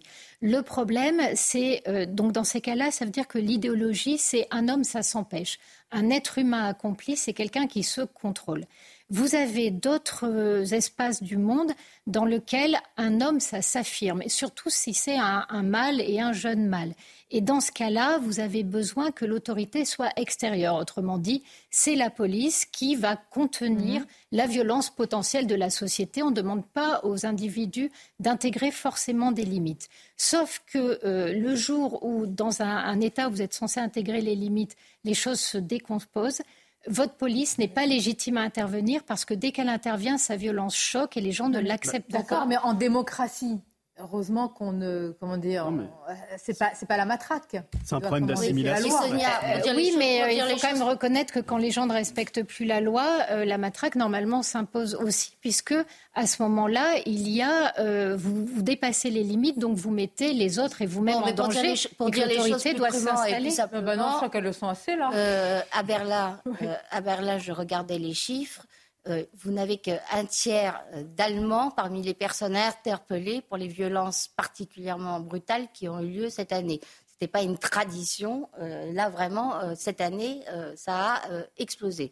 Un tiers d'Allemands seulement parmi les personnes interpellées ça vous laisse supposer que parmi les personnes non interpellées, la proportion c'est un problème d'assimilation facilement la même. Donc c'est un problème d'immigration mal contrôlée, comme l'étaient les viols euh, à l'assassinat 2016 euh, à, à, Cologne, euh, dont on a très peu parlé mm. et dont tous les bons esprits nous ont dit non, non, mais ce, ce, sont des viols commis par des Allemands et c'est scandaleux de dire que mm. c'est commis par des, des, immigrés de, de, fraîche date. Pourtant, c'était le cas. Mm. Et c'est cette, cette, logique diversitaire dans laquelle la Belgique que vous citiez est beaucoup plus avancée que nous, qui explique euh, aussi ce, genre de phénomène. Donc beaucoup plus avancé dans le laxisme, etc. mais, oui, oui, et puis dans la logique diversité. Mais, il y a quand même une question. Est-ce que c'est, pardonnez-moi, mais de prendre le problème euh, à l'inverse, dans ce cas-là, on peut plutôt reprocher à ces capitales occidentales, à ces pays occidentaux, de ne pas savoir aussi affirmer l'autorité. Bah et puis de ne pas proposer un modèle d'autorité. Sauf que, comme d'habitude, le problème est le nombre, et qu'à mm. partir d'un certain nombre, et Angela Merkel qui avait ouvert les portes en 2015, l'avait dit aussi. après, on a pendant longtemps, on a, on a opposé le modèle français euh, assimilationniste au modèle communautariste en disant euh, les, les, problèmes avec les communautés se règlent. Euh, finalement, il y a un responsable de communauté. Enfin, c'est ce qui se passait en Belgique, en Angleterre, à Birmingham et autres. Mais en fait, en réalité, vous avez raison, c'est la question du nombre. C'est-à-dire plus euh, là, le nombre est tel que euh, l'inféodation, elle est totale. C'est-à-dire qu'on ne, ne cherche plus à, euh, à, à vivre selon des règles. On veut imposer nos règles, tout simplement. C'est l'oclocratie. Mm.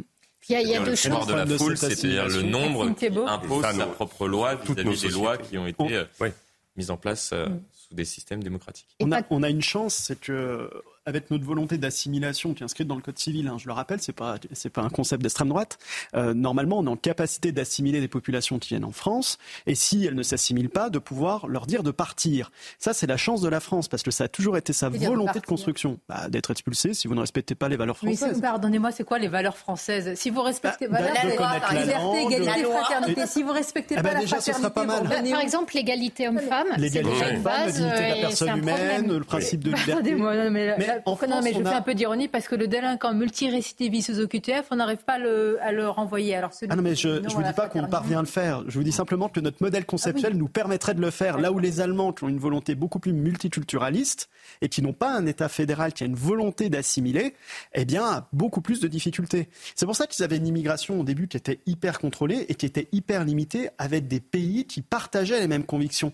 Et vous aviez une immigration turque qui était très présente en Allemagne parce qu'il y avait une concordance, il y avait une possibilité de travailler ensemble. Mais là, avec l'ouverture, et il n'y avait pas le droit du sang, bien sûr. Et mais là, avec le problème de l'ouverture des frontières à tout va, bah, les populations, elles s'installent partout, et donc forcément, elles arrivent aussi dans des États où l'assimilation, qui a même pas été conceptualisée par l'État, ne peut même pas s'exercer un tout petit peu. Là où nous en France, ça existe un peu quand même. Même le mot euh, brûle les lèvres de certains en France. Bah oui, parce qu'ils savent pas lire le code civil. Mais bon, ça. Euh, au point où J'allais dire, il y, a quand même, il y a un élément. Rappelez-vous à la Juppé qui n'aimait pas ce mot. Il y a un élément supérieur à tout ça c'est que vous pouvez vous retrouver dans une situation comme ça, mais avec des affrontements, les gens venant de pays différents, etc. Là, vous avez une idéologie unificatrice qui est l'islamisme, qui propose en fait, quelque part, de créer une société politique avec ses valeurs, avec vieux comme, euh, comme l'islamisme. Euh, c'est vieux comme aujourd'hui, Sauf qu'aujourd'hui, l'influence de l'islamisme sur une partie de la population française est très importante et est relayée par l'extrême gauche. Mais pourquoi? Parce qu'en face euh, aussi, la nature ayant horreur du vide, qu'est-ce qu'on propose eh ben, Oui, parce que malheureusement, effectivement, nos représentants n'incarnent plus rien aux, yeux des Français et des étrangers. Une formidable transition, parce que qu'est-ce qu'on offre justement En écoutant les vœux du président, à part la promesse d'autorité, il n'y avait pas grand-chose, si ce n'est quand même que la France est une culture, une histoire, une langue. Il aurait pu ajouter une civilisation. également, on va poser la question à Henri Guénaud. Qu'est-ce qu'il faut? Quel sursaut hmm. finalement? Luc Ferry disait ce matin, il faut un gouvernement d'union nationale. Personne n'y croit, nous sommes d'accord. Bon. Un sursaut Mais comment Un cap. Un cap. Un cap. Est-ce qu'il va à droite ou à gauche C'est ça oui, la question. déjà. Ah, vous avez le président, il a dit que le cap était Beaucoup de questions à poser à notre invité. S'il le dit, c'est que c'est pas si clair que ça. Vous entendrez aussi ce qu'a dit Luc Ferry sur Marine Le Pen. Ça a beaucoup fait réagir. Euh, mais déjà certains parlementaires du Rassemblement national, ce qu'il a dit aussi de Jordan Bardella, jusqu'où ira-t-il Puis on ira faire un tour à l'Opéra de Nice. Vous allez voir, c'est de la musique, mais c'est pas pour. Euh... pour adoucir les Beaucoup de fausses notes. Beaucoup de fausses notes, exactement. À tout de suite. Midi News, la suite. Merci d'être avec nous. Voici le menu de la deuxième heure. Emmanuel Macron, lors de ses vœux aux Français, a promis le retour de l'autorité. Mais n'est-ce pas une arlésienne? On posera la question à Henri Guénaud, qui est notre invité. Je l'en remercie, auteur du livre À la septième fois, les murailles tombèrent. Nous parlerons également de Jordan Bardella. Jusqu'où ira-t-il? Et nous écouterons à ce sujet Luc Ferry, l'ancien ministre, qui euh, a affirmé que Marine Le Pen, c'était la droite populaire et républicaine. Et puis nous irons à l'opéra, à Nice, où il y a eu beaucoup de fausses notes, mais pas à cause de la chef d'orchestre. Et tout d'abord, le journal. Rebonjour à vous, Mickaël.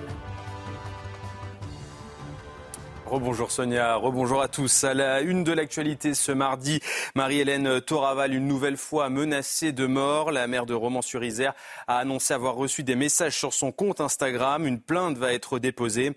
L'élu avait déjà été la cible d'attaques depuis ses prises de position sur le quartier de la Monnaie, d'où sont originaires les principaux suspects interpellés après la mort de Thomas à Crépol. Invité euh, dans la matinale de CNews, l'élu a néanmoins affiché sa détermination. Écoutez. Je suis dans un état d'esprit qui est toujours euh, aussi déterminé. Je pense qu'aujourd'hui, s'arrêter ou baisser le ton ou ne plus porter la parole qui a été la mienne et j'oserais dire la nôtre sur le mois de décembre, eh bien, ce, serait baisser les bras et puis donner raison aussi à ceux qui, n'entendent pas ou qui font semblant de ne pas entendre et qui finalement euh, ne présentent pas euh, les mesures euh, qui sont nécessaires aujourd'hui pour, pour endiguer la situation. Une femme de 75 ans euh, violée à Ozoir-la-Ferrière en Seine-et-Marne. Hier matin, un homme l'a agressée sexuellement à son domicile. Présent au moment des faits, son mari en situation de handicap n'a pas pu intervenir pour arrêter cet individu qui est euh, toujours activement recherché euh, dans la commune. Les habitants sont sous le choc. Écoutez. Je n'arrive pas à comprendre qu'on laisse faire des choses comme ça, que la délinquance en France, ça, malheureusement, ça devient ça devient vraiment euh, insupportable. Bah, ça fait peur. Ça fait peur parce qu'on se dit que ça peut arriver euh, bah, à n'importe qui de notre entourage. Oui, ça fait peur. J'espère qu'ils vont le retrouver. Ça peut arriver n'importe où, n'importe quand, à n'importe qui. Voilà, donc c'est arrivé à cette personne. C'est malheureux pour elle, mais ça, arrive ça peut arriver à tout le monde. Parce qu'on vit dans ce monde-là, euh, plein de violence, de haine, de, bêtises. Un homme de nationalité afghane jugé aujourd'hui en comparution immédiate. L'individu est accusé d'avoir euh, embrassé et enlacé euh, sur la bouche une fillette de 7 ans dimanche dernier au Trocadéro à Paris. Elle avait échappé à la surveillance de son père qui avait réussi à retenir le mis en cause. Et puis après les précipitations historiques de novembre dernier, le Pas-de-Calais est à nouveau en état d'alerte. Le niveau des eaux continue de monter. Des routes ont été inondées. Sept évacuations ont eu lieu, dont celle d'un camping. Le département est placé en double vigilance orange, pluie, inondation et crue. Dans la commune d'Arc, le maire Benoît Roussel se prépare. La situation est euh, préoccupante puisqu'il euh, pleut énormément dans le Pas-de-Calais il va encore pleuvoir quelques jours, donc euh, c'est compliqué. Hier, on a été inondé pour la troisième fois. On avait encore une rue euh, qui était sous les eaux, donc la rue Henri Puip. Et là, on va dire dans les prochains jours, ça, va continuer. Donc, on, voilà, on, a, la crainte que ça, ça puisse déborder euh, et toucher davantage d'habitations, davantage de rues. Enfin, à l'étranger, en Corée du Sud, le chef de file de l'opposition a été poignardé. Lee Ji-myung, 59 ans, a été visé au cou mardi alors qu'il s'entretenait avec des journalistes à Busan, dans le sud-est du pays. L'assaillant a prétexté vouloir un autographe. L'homme politique de 59 ans a été placé en soins intensifs. Voilà pour euh, ce journal. On se retrouve dans une dizaine de minutes pour un nouveau point info. Merci à vous, Mickaël, et à tout à l'heure. On salue Henri Guénaud. Merci d'être là et bonjour à vous. Bonjour. Henri Guénaud, qui est ancien conseiller de Nicolas Sarkozy, auteur également de ce livre qui rencontre un, beau succès. À la septième fois, les murailles tombèrent. Vous regardez. Euh, non, non, les murailles Victor de Jéricho. Oui, Victor, Victor, les châtiments Victor Hugo, c'est ça? Victor Hugo, les châtiments, oui. Qui le soir, qui le soir sont assis au temple des Libères, à la septième fois, les murailles tombèrent. On a, bravo. bravo. Euh, merci d'être là, Henri Guénaud. On a besoin de vos lumières. Hmm. Ah ben oui, c'est important. Il y en a déjà beaucoup sur le plateau. Oh, merci. Chacun pense à lui, mais il parlait des lumières euh, du plateau. des spots. Oh zut alors. Bon, lors de ses vœux aux Français, le président a promis le retour de l'autorité partout où elle manquait face aux incivilités et aux violences. Le retour de l'autorité nous, on a envie d'y croire. Mais est-ce que ce n'est pas l'arlésienne? Quand le président dit cela, ça ne se décrète pas. Henri Guénaud, euh, comment on peut imaginer un choc d'autorité aujourd'hui? Comment est-ce qu'on pourrait le décliner? Alors, si vous permettez, d'abord demander ça à un Arlésien, c'est un peu ironique. Mais, euh, si vous permettez, je voudrais faire juste une petite remarque à propos des, des gens qu'on a hum, interrogés tout à l'heure euh, sur le, la, vieille dame qui a été violée. Et c'est pour répondre à tous les amateurs de, statistiques sur la violence qui vous expliquent que finalement, il n'y en a pas tant que ça. Et ce que disaient les gens était très révélateur, c'est-à-dire constater que ça pouvait arriver à n'importe qui, n'importe où, n'importe quand. Et quand les gens ont cela dans la tête, et c'est vrai, ça peut arriver à c'est pas c'est pas parce qu'un professeur euh, est, tué qu'il n'y en a qu'un puis après il y en a un deuxième, un troisième, et même deux professeurs euh, tués de suite, euh, évidemment que la statistique explose. Mais en revanche, tout le monde sait que dans n'importe quel établissement scolaire, n'importe quel professeur, en particulier les professeurs d'histoire en ce moment, euh, peut être victime d'un attentat de ce genre. À partir de ce moment-là, il est non pas irrationnel, comme le pensent certains, mais parfaitement rationnel que chacun ait peur que ça lui arrive. Alors, c'est c'est un sentiment, mais c'est un sentiment tout à fait fondé. C'est important ce que vous dites. Tout à fait fondé. Plus aucune zone ne serait n'est sanctuarisée, plus aucune personne n'est protégée. Et quand ça arrive dans un petit village, mais quand dans ça tous arrive, les petits même villages, quand on, est sait que ça soi. peut arriver. Quand on l'a vu à Marseille pour la petite Sokaina ou à Dijon pour euh, euh, c'était une, une, personne dans son lit. Voilà. Oui, absolument. Mais euh, personne dans son lit, une personne qui euh, qui écrit, enfin qui est en train de faire ses devoirs dans sa chambre et qui prend une balle de Kalachnikov tirée par un trafiquant. Donc ça peut arriver à n'importe qui. À partir de ce moment-là, il se passe quelque chose dans la société qui est très grave, très profond, et qui ne peut pas être écarté d'un revers de la main avec euh, juste un, un, un, chiffre qui rapporte le nombre de, de le nombre de délits au, à la population. Voilà, c'est, je voulais faire cette remarque avant parce que je, je trouve qu'elle est très importante pour le débat autour de la violence. Mais alors comment, alors comment on y répond Maintenant, un la, programme la, énorme? maintenant l'autorité. Oui. D'ailleurs, c'est totalement lié. L'autorité, effectivement, ça ne se décrète pas. L'autorité, euh, ça ne vient pas d'une décision d'instaurer l'autorité. L'autorité, euh, elle doit être reconnue, reconnue par celui sur lequel elle s'exerce. Il faut donc intérioriser les raisons de l'autorité. Vous savez, hein, même dans une armée où l'autorité est, est, quelque chose de, de, toujours extrêmement important, très présent, euh, si le chef n'est pas un chef, s'il fait n'importe quoi, ça finit par la mutinerie. Voilà, C'est-à-dire qu'il faut que le soldat respecte son chef. Il faut qu'il le, qu le, regarde comme un chef, qu'il qu respecte lui-même le soldat. Donc euh, le président de la République peut toujours dire euh, on, va, on, va, on va rétablir l'autorité. Euh, ça ne suffit pas, ça n'a même pratiquement pas de sens. Pensez qu'il ne l'incarne pas Parler il du ne choc d'autorité aujourd'hui Parler du choc d'autorité, mais euh, je trouve que la, je comprends ce que la formule veut dire, mais je c'est pas la mienne, c'est celle de Thibault de Montbrial. Oui, je sais, mais qui parle de mesures voilà, draconiennes. Je, suis assez d'accord avec le contenu, une partie du contenu qu'il y met, mais la formule pour moi n'est pas bonne parce Quelle que serait la bonne formule parce que c'est pas un choc. Il euh, n'y a pas de choc d'autorité. C'est euh, encore une fois intérioriser l'autorité de l'autre.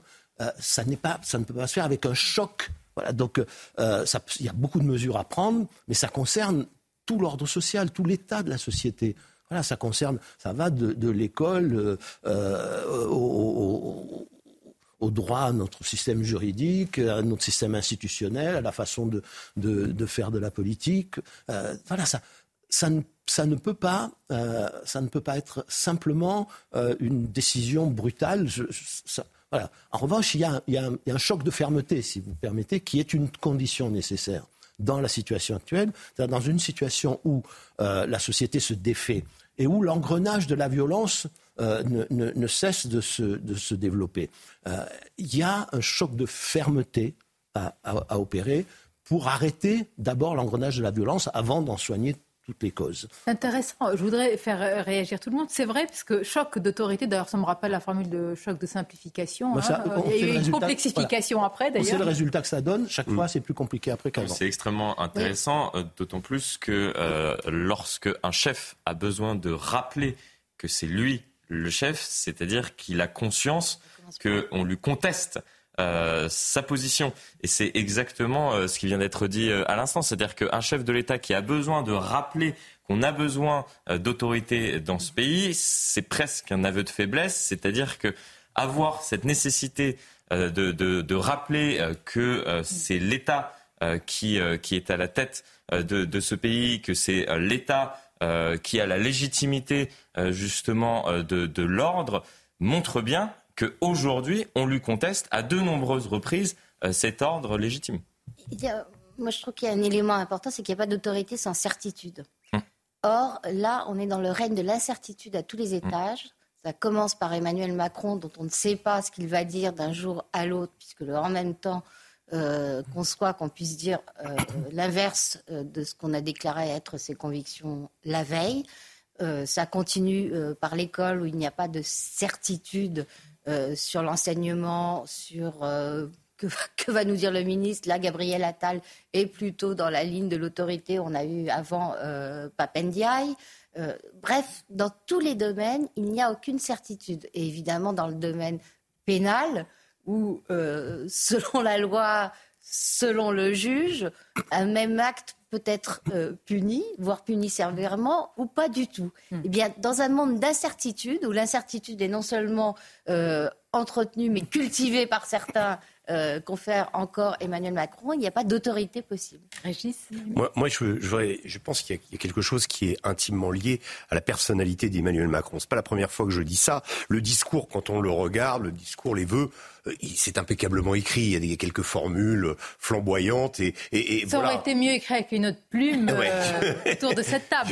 J'ai pour ça j'ai aimé ça parce que je voudrais aussi avoir son avis. Vous avez vu des moments lyriques qui vous ont enthousiasmé, non, il y a, il y a, revigoré, emporté. Moi, moi j'ai trouvé plutôt, euh, voilà, j'ai trouvé que c'était de bonne facture. Maintenant, la vraie question c'est le problème de connexion. Je, je le dis, je le répète, Emmanuel Macron a un problème. On l'avait vu avec les Gilets jaunes, on l'a revu avec les réformes des retraites, a un problème que de, connexion avec les Français. C'est-à-dire qu'il y, a quelque chose qui sonne faux chez Emmanuel Macron, qui sonne euh, décalé, qui sonne euh, trop technique. Euh, il n'arrive pas à imprimer et euh, je ne vais pas évidemment euh, me référer en permanence à, Jacques Chirac, mais même avec François Hollande, il y avait quelque chose, il y a, un courant qui ne passe pas. Je et qu'il n'a pas pu se représenter quand celui-ci, quand même, a réalisé, quoi qu'on en pense, l'exploit d'être de nouveau. Euh, oui, mais, mais si François Hollande s'est pas représenté, c'est parce qu'il n'avait pas réussi à faire baisser le chômage. Et il a, il a tenu. Il n'y a pas une petite péripétie. Oui, bien sûr. Mais, mais, mais, mais, ce que je veux dire, c'est que le, leader ne se décrète pas. le leader,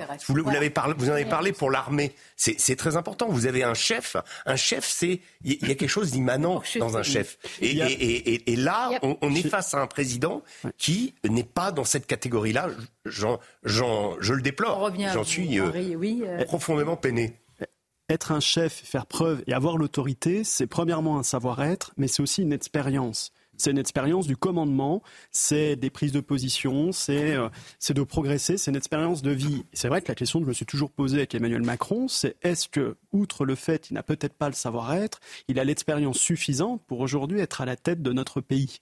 Ça, c'est la question que je me suis posée depuis qu'il a été élu en 2017. Parce que le, renouveau qu'on attendait à, travers l'élection d'Emmanuel Macron avait le défaut du manque d'expérience. Et c'est peut-être ce qui manque cruellement aujourd'hui. J'avais une question à, à M. Lieno. C'est qu'à défaut d'autorité naturelle ou acquise par l'expérience, est-ce qu'on ne risque pas un, un autoritarisme?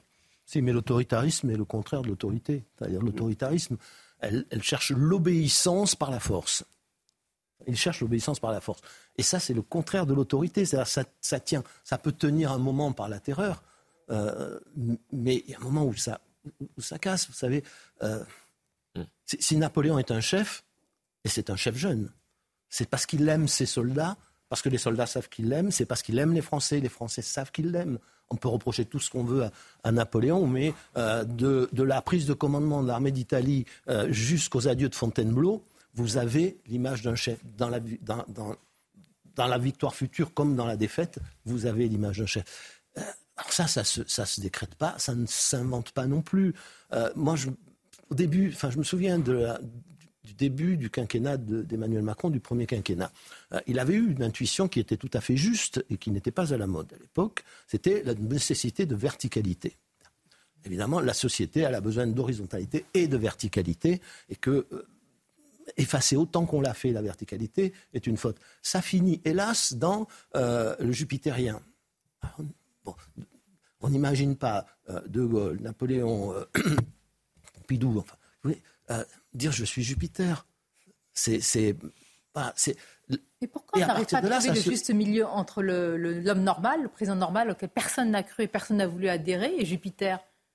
Mais parce qu'on n'arrive pas. ça, c'est une question de personnalité et de, et de, et de, et de caractère. C'est-à-dire que dans cette société, elle a besoin de verticalité, mais il faut comprendre que la verticalité exige la reconstruction de tous les fondements de cette société, c'est-à-dire de tout le ciment de civilisation, de culture, euh, d'éducation, tout un imaginaire commun. Si vous n'avez pas de référence commune, si entre le chef et le, et le, et le sous-chef, il n'y a, y a, y a, a, pas d'imaginaire commun, il n'y a pas de valeur commune, pas de principe commun, il ne peut pas y avoir d'autorité. Tellement juste. Céline Pina En fait, c'est exactement euh, la définition de la nation, c'est-à-dire que euh, ce qu'on essaie d'expliquer, c'est que finalement, on intériorise l'autorité uniquement par adhésion et par appartenance, c'est-à-dire c'est l'adhésion à un projet, euh, c'est l'adhésion à un modèle qui fait que vous allez accepter l'autorité, que vous allez même l'intérioriser et la faire vôtre. Et de la même manière, le chef doit être habité par quelque chose de plus grand que lui, parce que en lui obéissant, vous servez votre propre modèle qu'il incarne, qu'il incarne au mieux. Vous n'êtes pas dans la soumission à un homme et dans l'allégeance. Et c'est exactement toute la différence entre la féodalité et l'État moderne, entre l'allégeance à un homme et l'appartenance à une nation. On pourrait faire allégeance à ces idées, au contraire, pour mieux les servir. Mais quelles sont-elles une nation, c'est une idée, c'est une idée, un territoire. Justement, écoutez, alors j'ai trouvé, je ne sais pas ce que vous en avez pensé. Ça m'intéresse d'avoir votre avis, vous tous et, à vous, Henri Guénaud, l'ancien ministre Luc Ferry ce matin. Que, vous connaissez bien, mmh, avec qui vous avez souvent échangé, je suppose, à l'antenne ou hors antenne mmh. peut-être. Écoutons-le, les deux, les deux, mon capitaine, euh, sur le manque de conviction d'Emmanuel Macron. Il s'agit de construire un programme, et ça, ça prend du temps. Et donc un programme, euh, les. Mais il faut être d'accord. Il faut être d'accord pour rétablir l'autorité. Il faut être Emmanuel Macron n'a aucune espèce de conviction d'aucune sorte. Voilà, ah comme, comme François Hollande. Et donc c'est un centriste. Par définition, un centriste, c'est prêt à aller à droite ou à gauche. Comme disait François Mitterrand, quand un journaliste lui avait posé la question où est le centre, il a répondu au fond du couloir à droite. Voilà. Et donc le centre, il est prêt à s'accorder avec la droite. Et donc les LR auraient pu négocier un, gouvernement d'union nationale en disant voilà, sur la sécurité on veut ça, sur l'immigration on veut ça, sur l'école on veut ça, et sur la dette publique c'est le plus important la dette. On va dans le mur en klaxonnant. Et donc la catastrophe absolue c'est le centrisme. Et ce centrisme du débauchage. Jamais je n'aurais accepté d'être euh, ministre d'Emmanuel Macron euh, si je venais de la droite. J'avais gardé la, la question. J'allais vous la poser. Mais pour rien au monde. Mais quand vous venez de la droite, ces gens ont vendu leur âme pour un plat de lentilles. C'est pas bien de faire ça. Vous me direz d'ailleurs euh, si vous estimez que Nicolas Sarkozy, quand il a amené des personnalités venues de tous horizons, est-ce que c'est une forme de gouvernement d'union nationale ou, de débauchage? Mais alors qu'est-ce que vous pensez sur, euh, comme c'est assez sévère, aucune conviction, Emmanuel Alors juste un mot sur Nicolas Sarkozy. Je pense que le ressort profond de cette ouverture, euh, c'était le refus du sectarisme. Et ça n'a rien à voir avec ce qui se passe, ce qui se passe aujourd'hui. Dépasser la droite et la gauche, moi, ça ne me choque pas. C'est même l'essence du gaullisme, du bonapartisme. Euh, ce qui me choque, c'est quand ça devient un marchandage, c'est-à-dire, allez, un, jour je donne à la droite, un jour je donne à la gauche, et, puis, et puis tout ça me, permettre de continuer à, à, à gouverner. C'est pas du tout la même chose. Dépasser, et marchander, ça n'est pas pareil. Voilà, je, je ferme cette parenthèse. Est-ce qu'il a le choix Alors, je trouve très intéressant. Allez-y, oui, Luc Ferry. Je, suis tout à fait d'accord avec Luc Ferry. Moins sur la, enfin, la droite, la gauche, le, centre. Après tout, au centre, il y avait des démocrates chrétiens qui avaient des convictions. Il y avait un parti radical et encore un parti radical de gauche qui a, qui a, qui a des convictions, des convictions du radicalisme, celle d'un Clémenceau, par exemple. Euh, mais euh, y a, sur la sur l'analyse, moi, psychologique. Je voudrais pas, je, veux pas, je veux pas m'enfermer dans cette, sur ce terrain, mais, mais oui, je pense que Emmanuel Macron n'a pas d'idéologie au bon sens du terme, hein, c'est-à-dire n'a pas de vision du monde, de conception de l'homme, euh, et que euh, on, est en face justement d'un objet euh, idéologique non, pas non identifié, mais non identifiable. Il agit en fonction de son intuition. Donc, il a une intuition le, jour, il a une intuition le lendemain, et cette intuition, je pense qu'elle est forcément bonne parce qu'il a, il a comme tout, comme, tout le monde peut-être, un, problème avec lui-même, mais en tout cas, euh, il a une très haute idée euh, de son intelligence qui lui permet de se, de, de se de se conduire simplement à l'intuition. Et il n'a pas simplement, du coup, un, problème avec, avec le peuple, euh, il n'a pas simplement un problème avec euh, les oppositions, il a un problème avec son gouvernement, il a un problème avec sa majorité, il a un problème de chef à tous les étages. Parce que, justement, le chef, ça n'est pas quelqu'un qui ne répond qu'à ses intuitions, en ayant une confiance excessive et inouïe dans sa propre intuition et dans sa propre intelligence un problème de chef à, tous les étages. Florent Tardier, ça ne se résout pas avec un remaniement, quelle qu'en soit l'ampleur. Oui, Enfin, ça pourrait se, résoudre avec un, remaniement, mais pas dans le contexte actuel. C'est-à-dire qu'aujourd'hui, quand, quand j'entends certains commentateurs nous annoncer un remaniement euh, d'ampleur, pourquoi pas mais ce serait peut-être la plus grande erreur d'Emmanuel Macron. C'est-à-dire qu'aujourd'hui, certes, il est dans une impasse politique, mais il est dans une impasse politique euh, depuis euh, juin 2022. Le Big Bang qu'il aurait dû faire, c'était au lendemain des élections législatives. Ce n'est pas maintenant, alors que les élections européennes s'amorcent et que compte tenu euh, des sondages récents, on voit bien qu'il y a un fossé aujourd'hui entre le Rassemblement national et Renaissance. C'est-à-dire qu'opérer aujourd'hui un euh, Big Bang au sein du gouvernement en mettant un nouveau euh, Premier ministre, peut-être de droite, afin de recentrer un tout petit peu le gouvernement à l'image de ce qui s'est passé lors des élections législatives où le barycentre à l'Assemblée nationale s'est plutôt déplacé euh, vers, euh, vers la droite compte tenu euh, des forces du Rassemblement national, DLR et aussi de, de l'aile droite de, de, la majorité, ça serait une erreur puisque s'il change de manière importante l'équipe gouvernementale aujourd'hui, sera très certainement obligé de le refaire au lendemain des élections européennes. Moi, je me demande toujours ce que pensent nos téléspectateurs, les téléspectateurs de manière générale de ces analyses juste brillante, comme celles qui sont tenues sur ce plateau, de savoir si Pierre-Paul Jacques remplace Paul-Pierre Jacques. Oui, alors je vais, essayer, de faire moins brillant que, Florian. Je pense que je vais y réussir. Euh, il y a une autre raison qui ne plaide pas pour un remaniement d'ampleur maintenant, c'est que Elisabeth Borne a les qualités et les défauts qui correspondent parfaitement euh, à la fonction et à l'absence de majorité. Elle est à la fois euh, raide de caractère et souple politiquement, c'est-à-dire que c'est une femme de gauche qui accepte de porter et de défendre des projets qui ne correspondent pas à ses convictions. Regardez le projet immigration, malgré toutes les insuffisances et malgré tout le... Ça vous classer dans les qualités si un jour vous me faites un compliment, je saurais que c'est quand même un double tranchant. Elle dit les Premier ministre. Et, elle a très bien fait le travail. D'accord. Mais euh, en fait, il y, a quand même un problème, c'est que normalement, un, remaniement d'ampleur, c'est un message que vous envoyez à la population. C'est exactement ce que vous avez dit.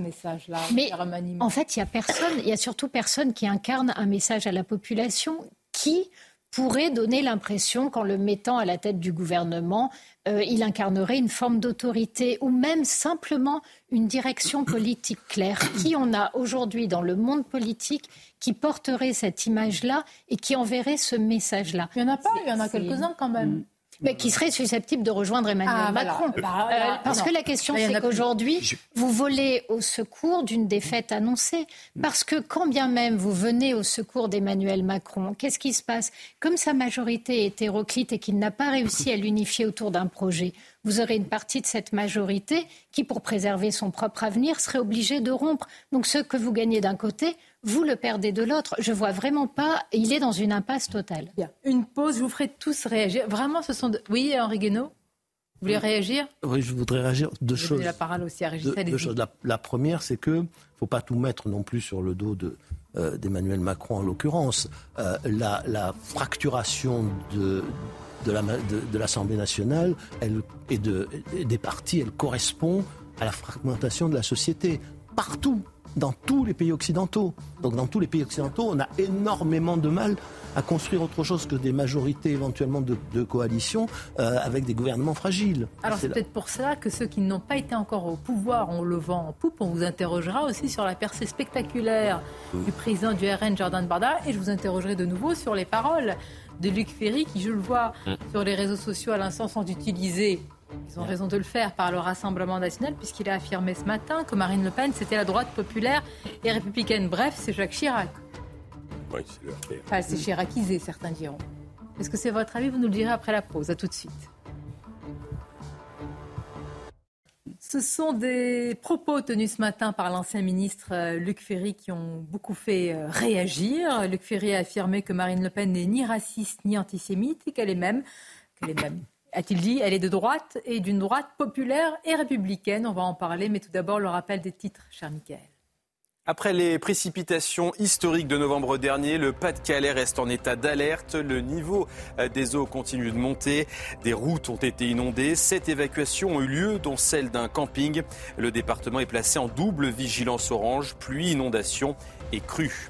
Cinq morts après la collision entre deux avions à l'aéroport de Tokyo Haneda. Les victimes se trouvaient dans l'un des appareils, celui des gardes-côtes.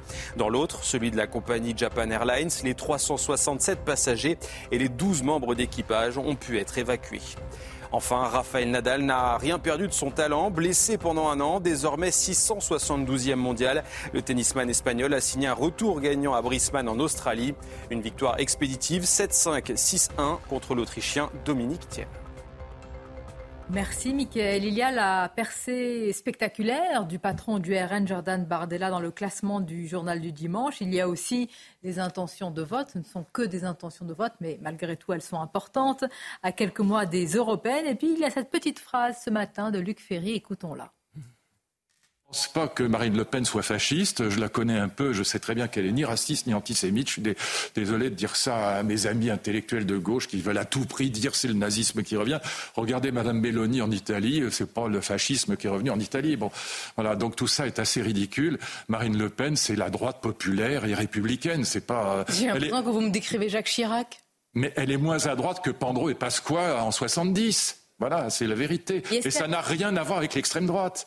L'extrême droite, elle était antisémite, elle était raciste. définition de l'extrême droite d'ailleurs bah, L'extrême droite, c'est bah, dire comme l'extrême gauche, l'extrême droite était révolutionnaire. Factieuse. La révolution, elle était factieuse, elle assassinait les opposants, elle voulait prendre le pouvoir par les armes et par la violence, elle était antisémite et raciste. C'est absolument pas le cas de Marine Le Pen qui n'est ni antisémite ni raciste et qui est euh, évidemment républicaine. Maintenant, on peut avoir, moi j'ai des désaccords avec le Rassemblement national, mais beaucoup plus sur le plan économique économique que sur le plan euh, euh, moral ou politique. il faut arrêter de dire que c'est que c'est le fascisme et que c'est l'immoralité. C'est pas vrai. C'est simplement faux.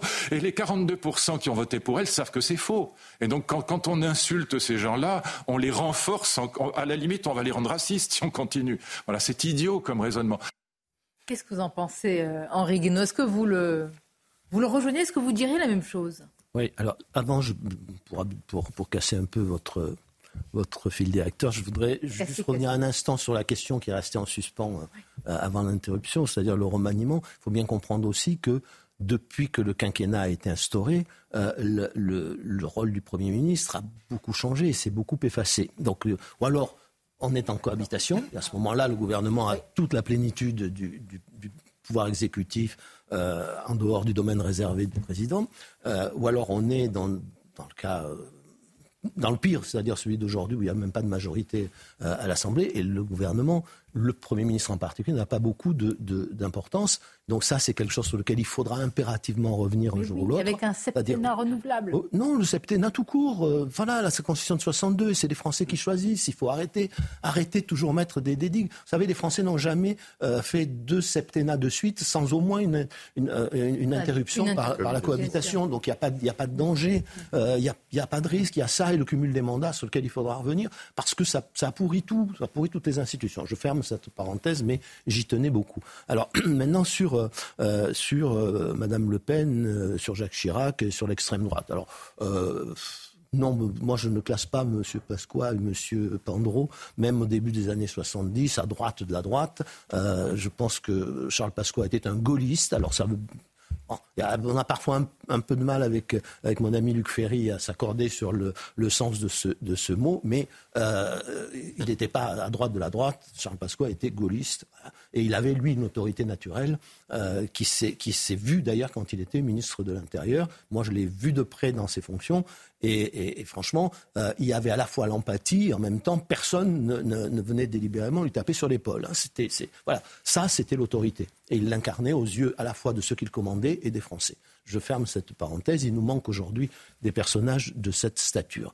Alors maintenant, sur, euh, sur Jacques Chirac, euh, on a été très sévère avec Jacques Chirac. J'ai beaucoup de choses à lui reprocher, dont le choix d'Alain Juppé en 95, euh, avec les catastrophes politiques qui s'en suivent. Mais euh, il avait au moins une vertu, euh, c'est qu'il passait pas son temps. On le lui a peut-être reproché, mais moi, je, finalement, je lui en fais plutôt crédit.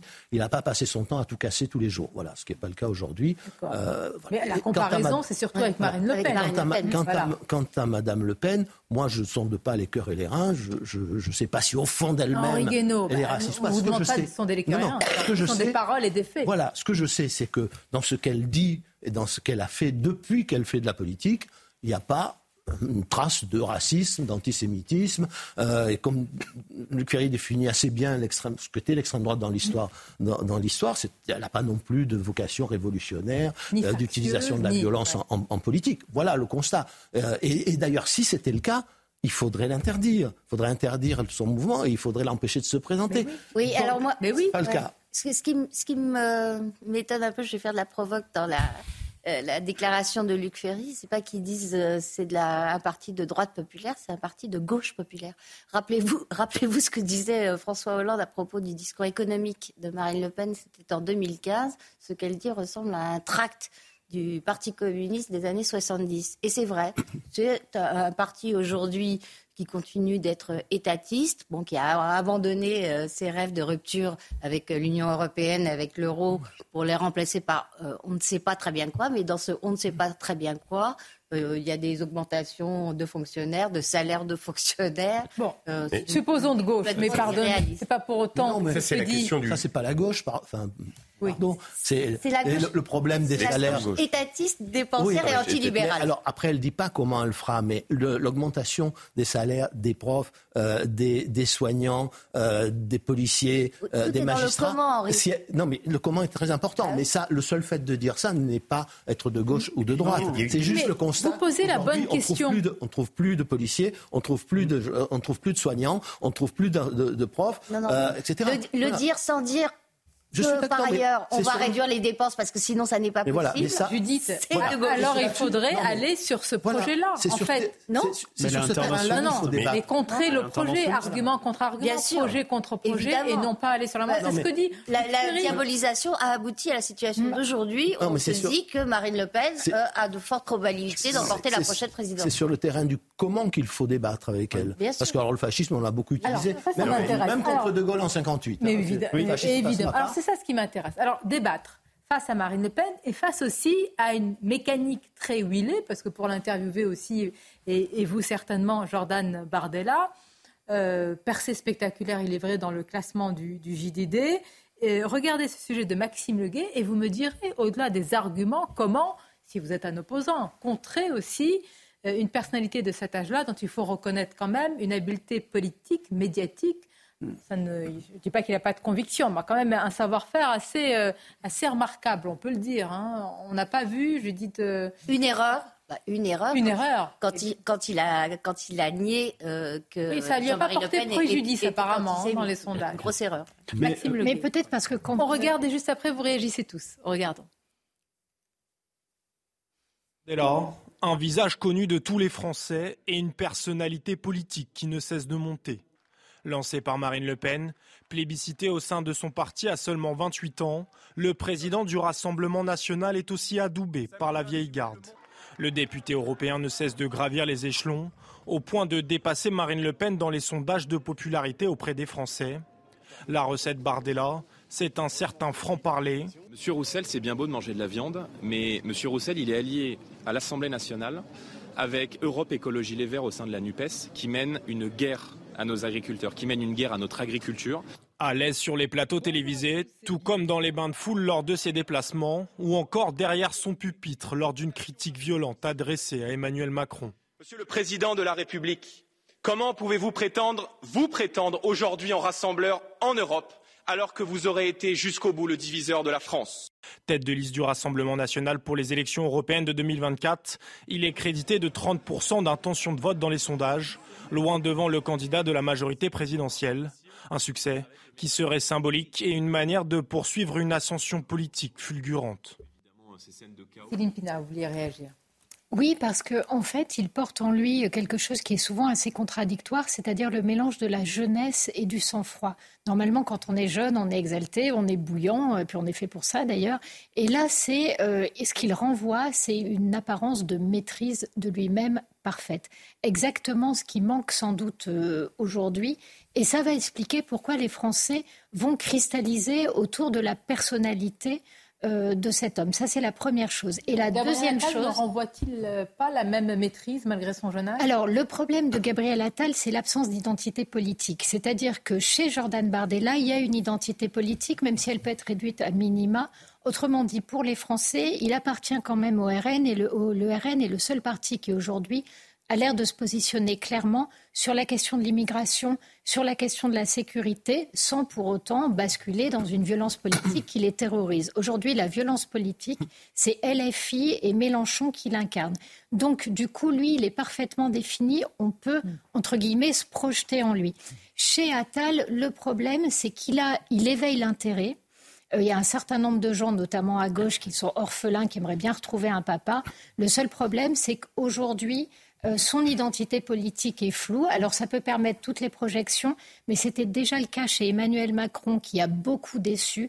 Donc aujourd'hui, les gens préfèrent investir sur une ligne politique explicite. On oublie une chose. J'ai l'impression que vous décrivez le Rassemblement national comme étant le métro à 18h, que tout le monde y monte et de plus en plus des gens de gauche.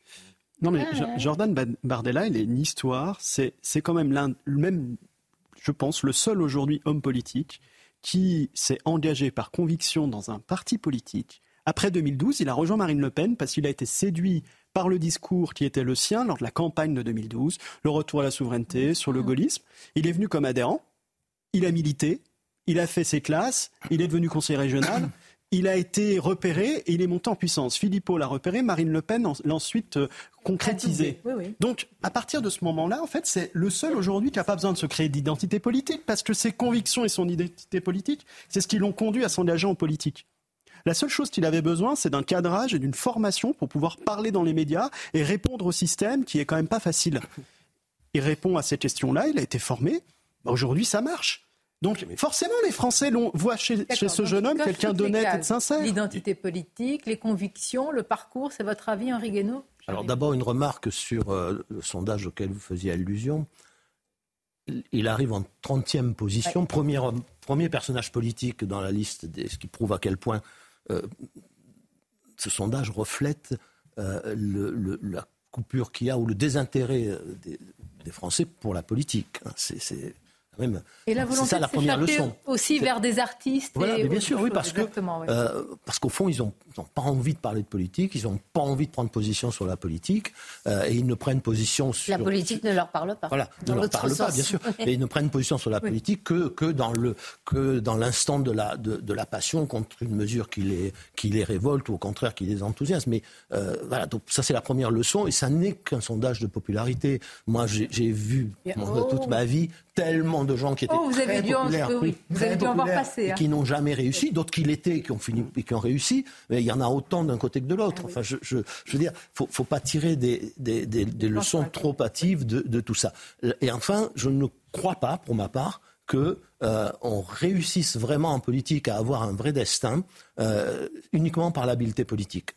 Alors il a plein de qualités, il est habile, il est, jeune, il a la vie devant lui pour mûrir et pour, euh, et pour évoluer, mais l'habileté politique ne suffit pas pour construire un destin. Voilà, c'est, et encore moins quand on est en face de crises aussi profondes euh, que celle euh, à laquelle nous sommes confrontés. il, a, il a le défaut de ses qualités. Il y a un scénario, il y a un scénario, mais qui est un peu tiré par les cheveux, mais je vais vous le soumettre.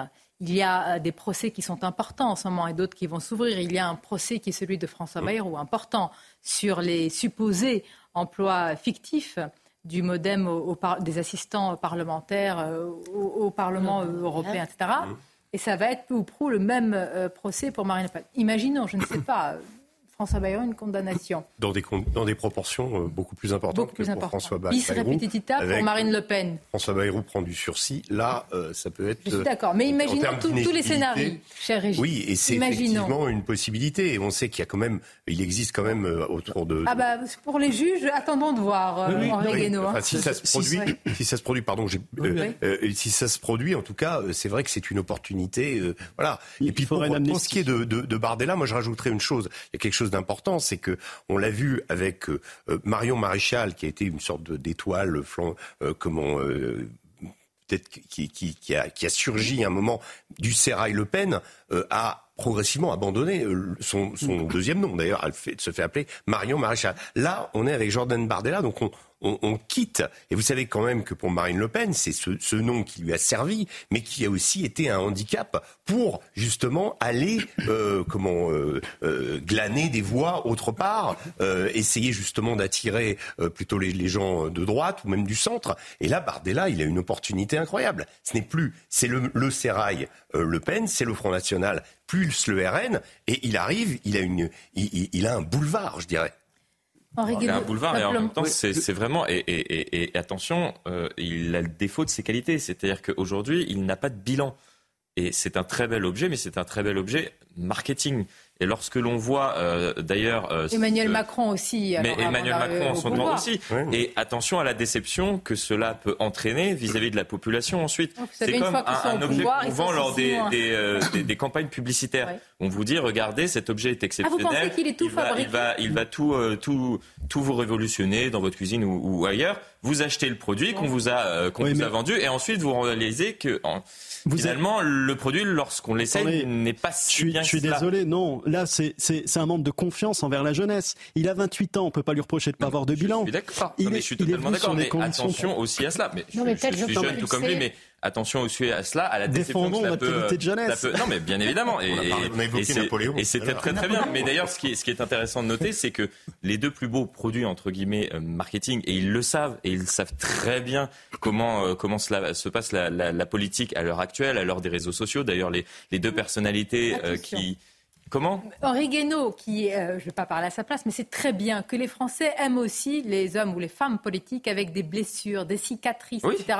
Et qu'il faut se méfier. D'ailleurs, comme dans la vie, comme en politique, des gens faits d'un seul bloc. Pourquoi Parce que comme il n'y a pas de blessure, il n'y a pas de lumière qui passe, ce ne sont pas des écorchés vifs et ils ne répondent pas aux aspirations de, des gens et du peuple.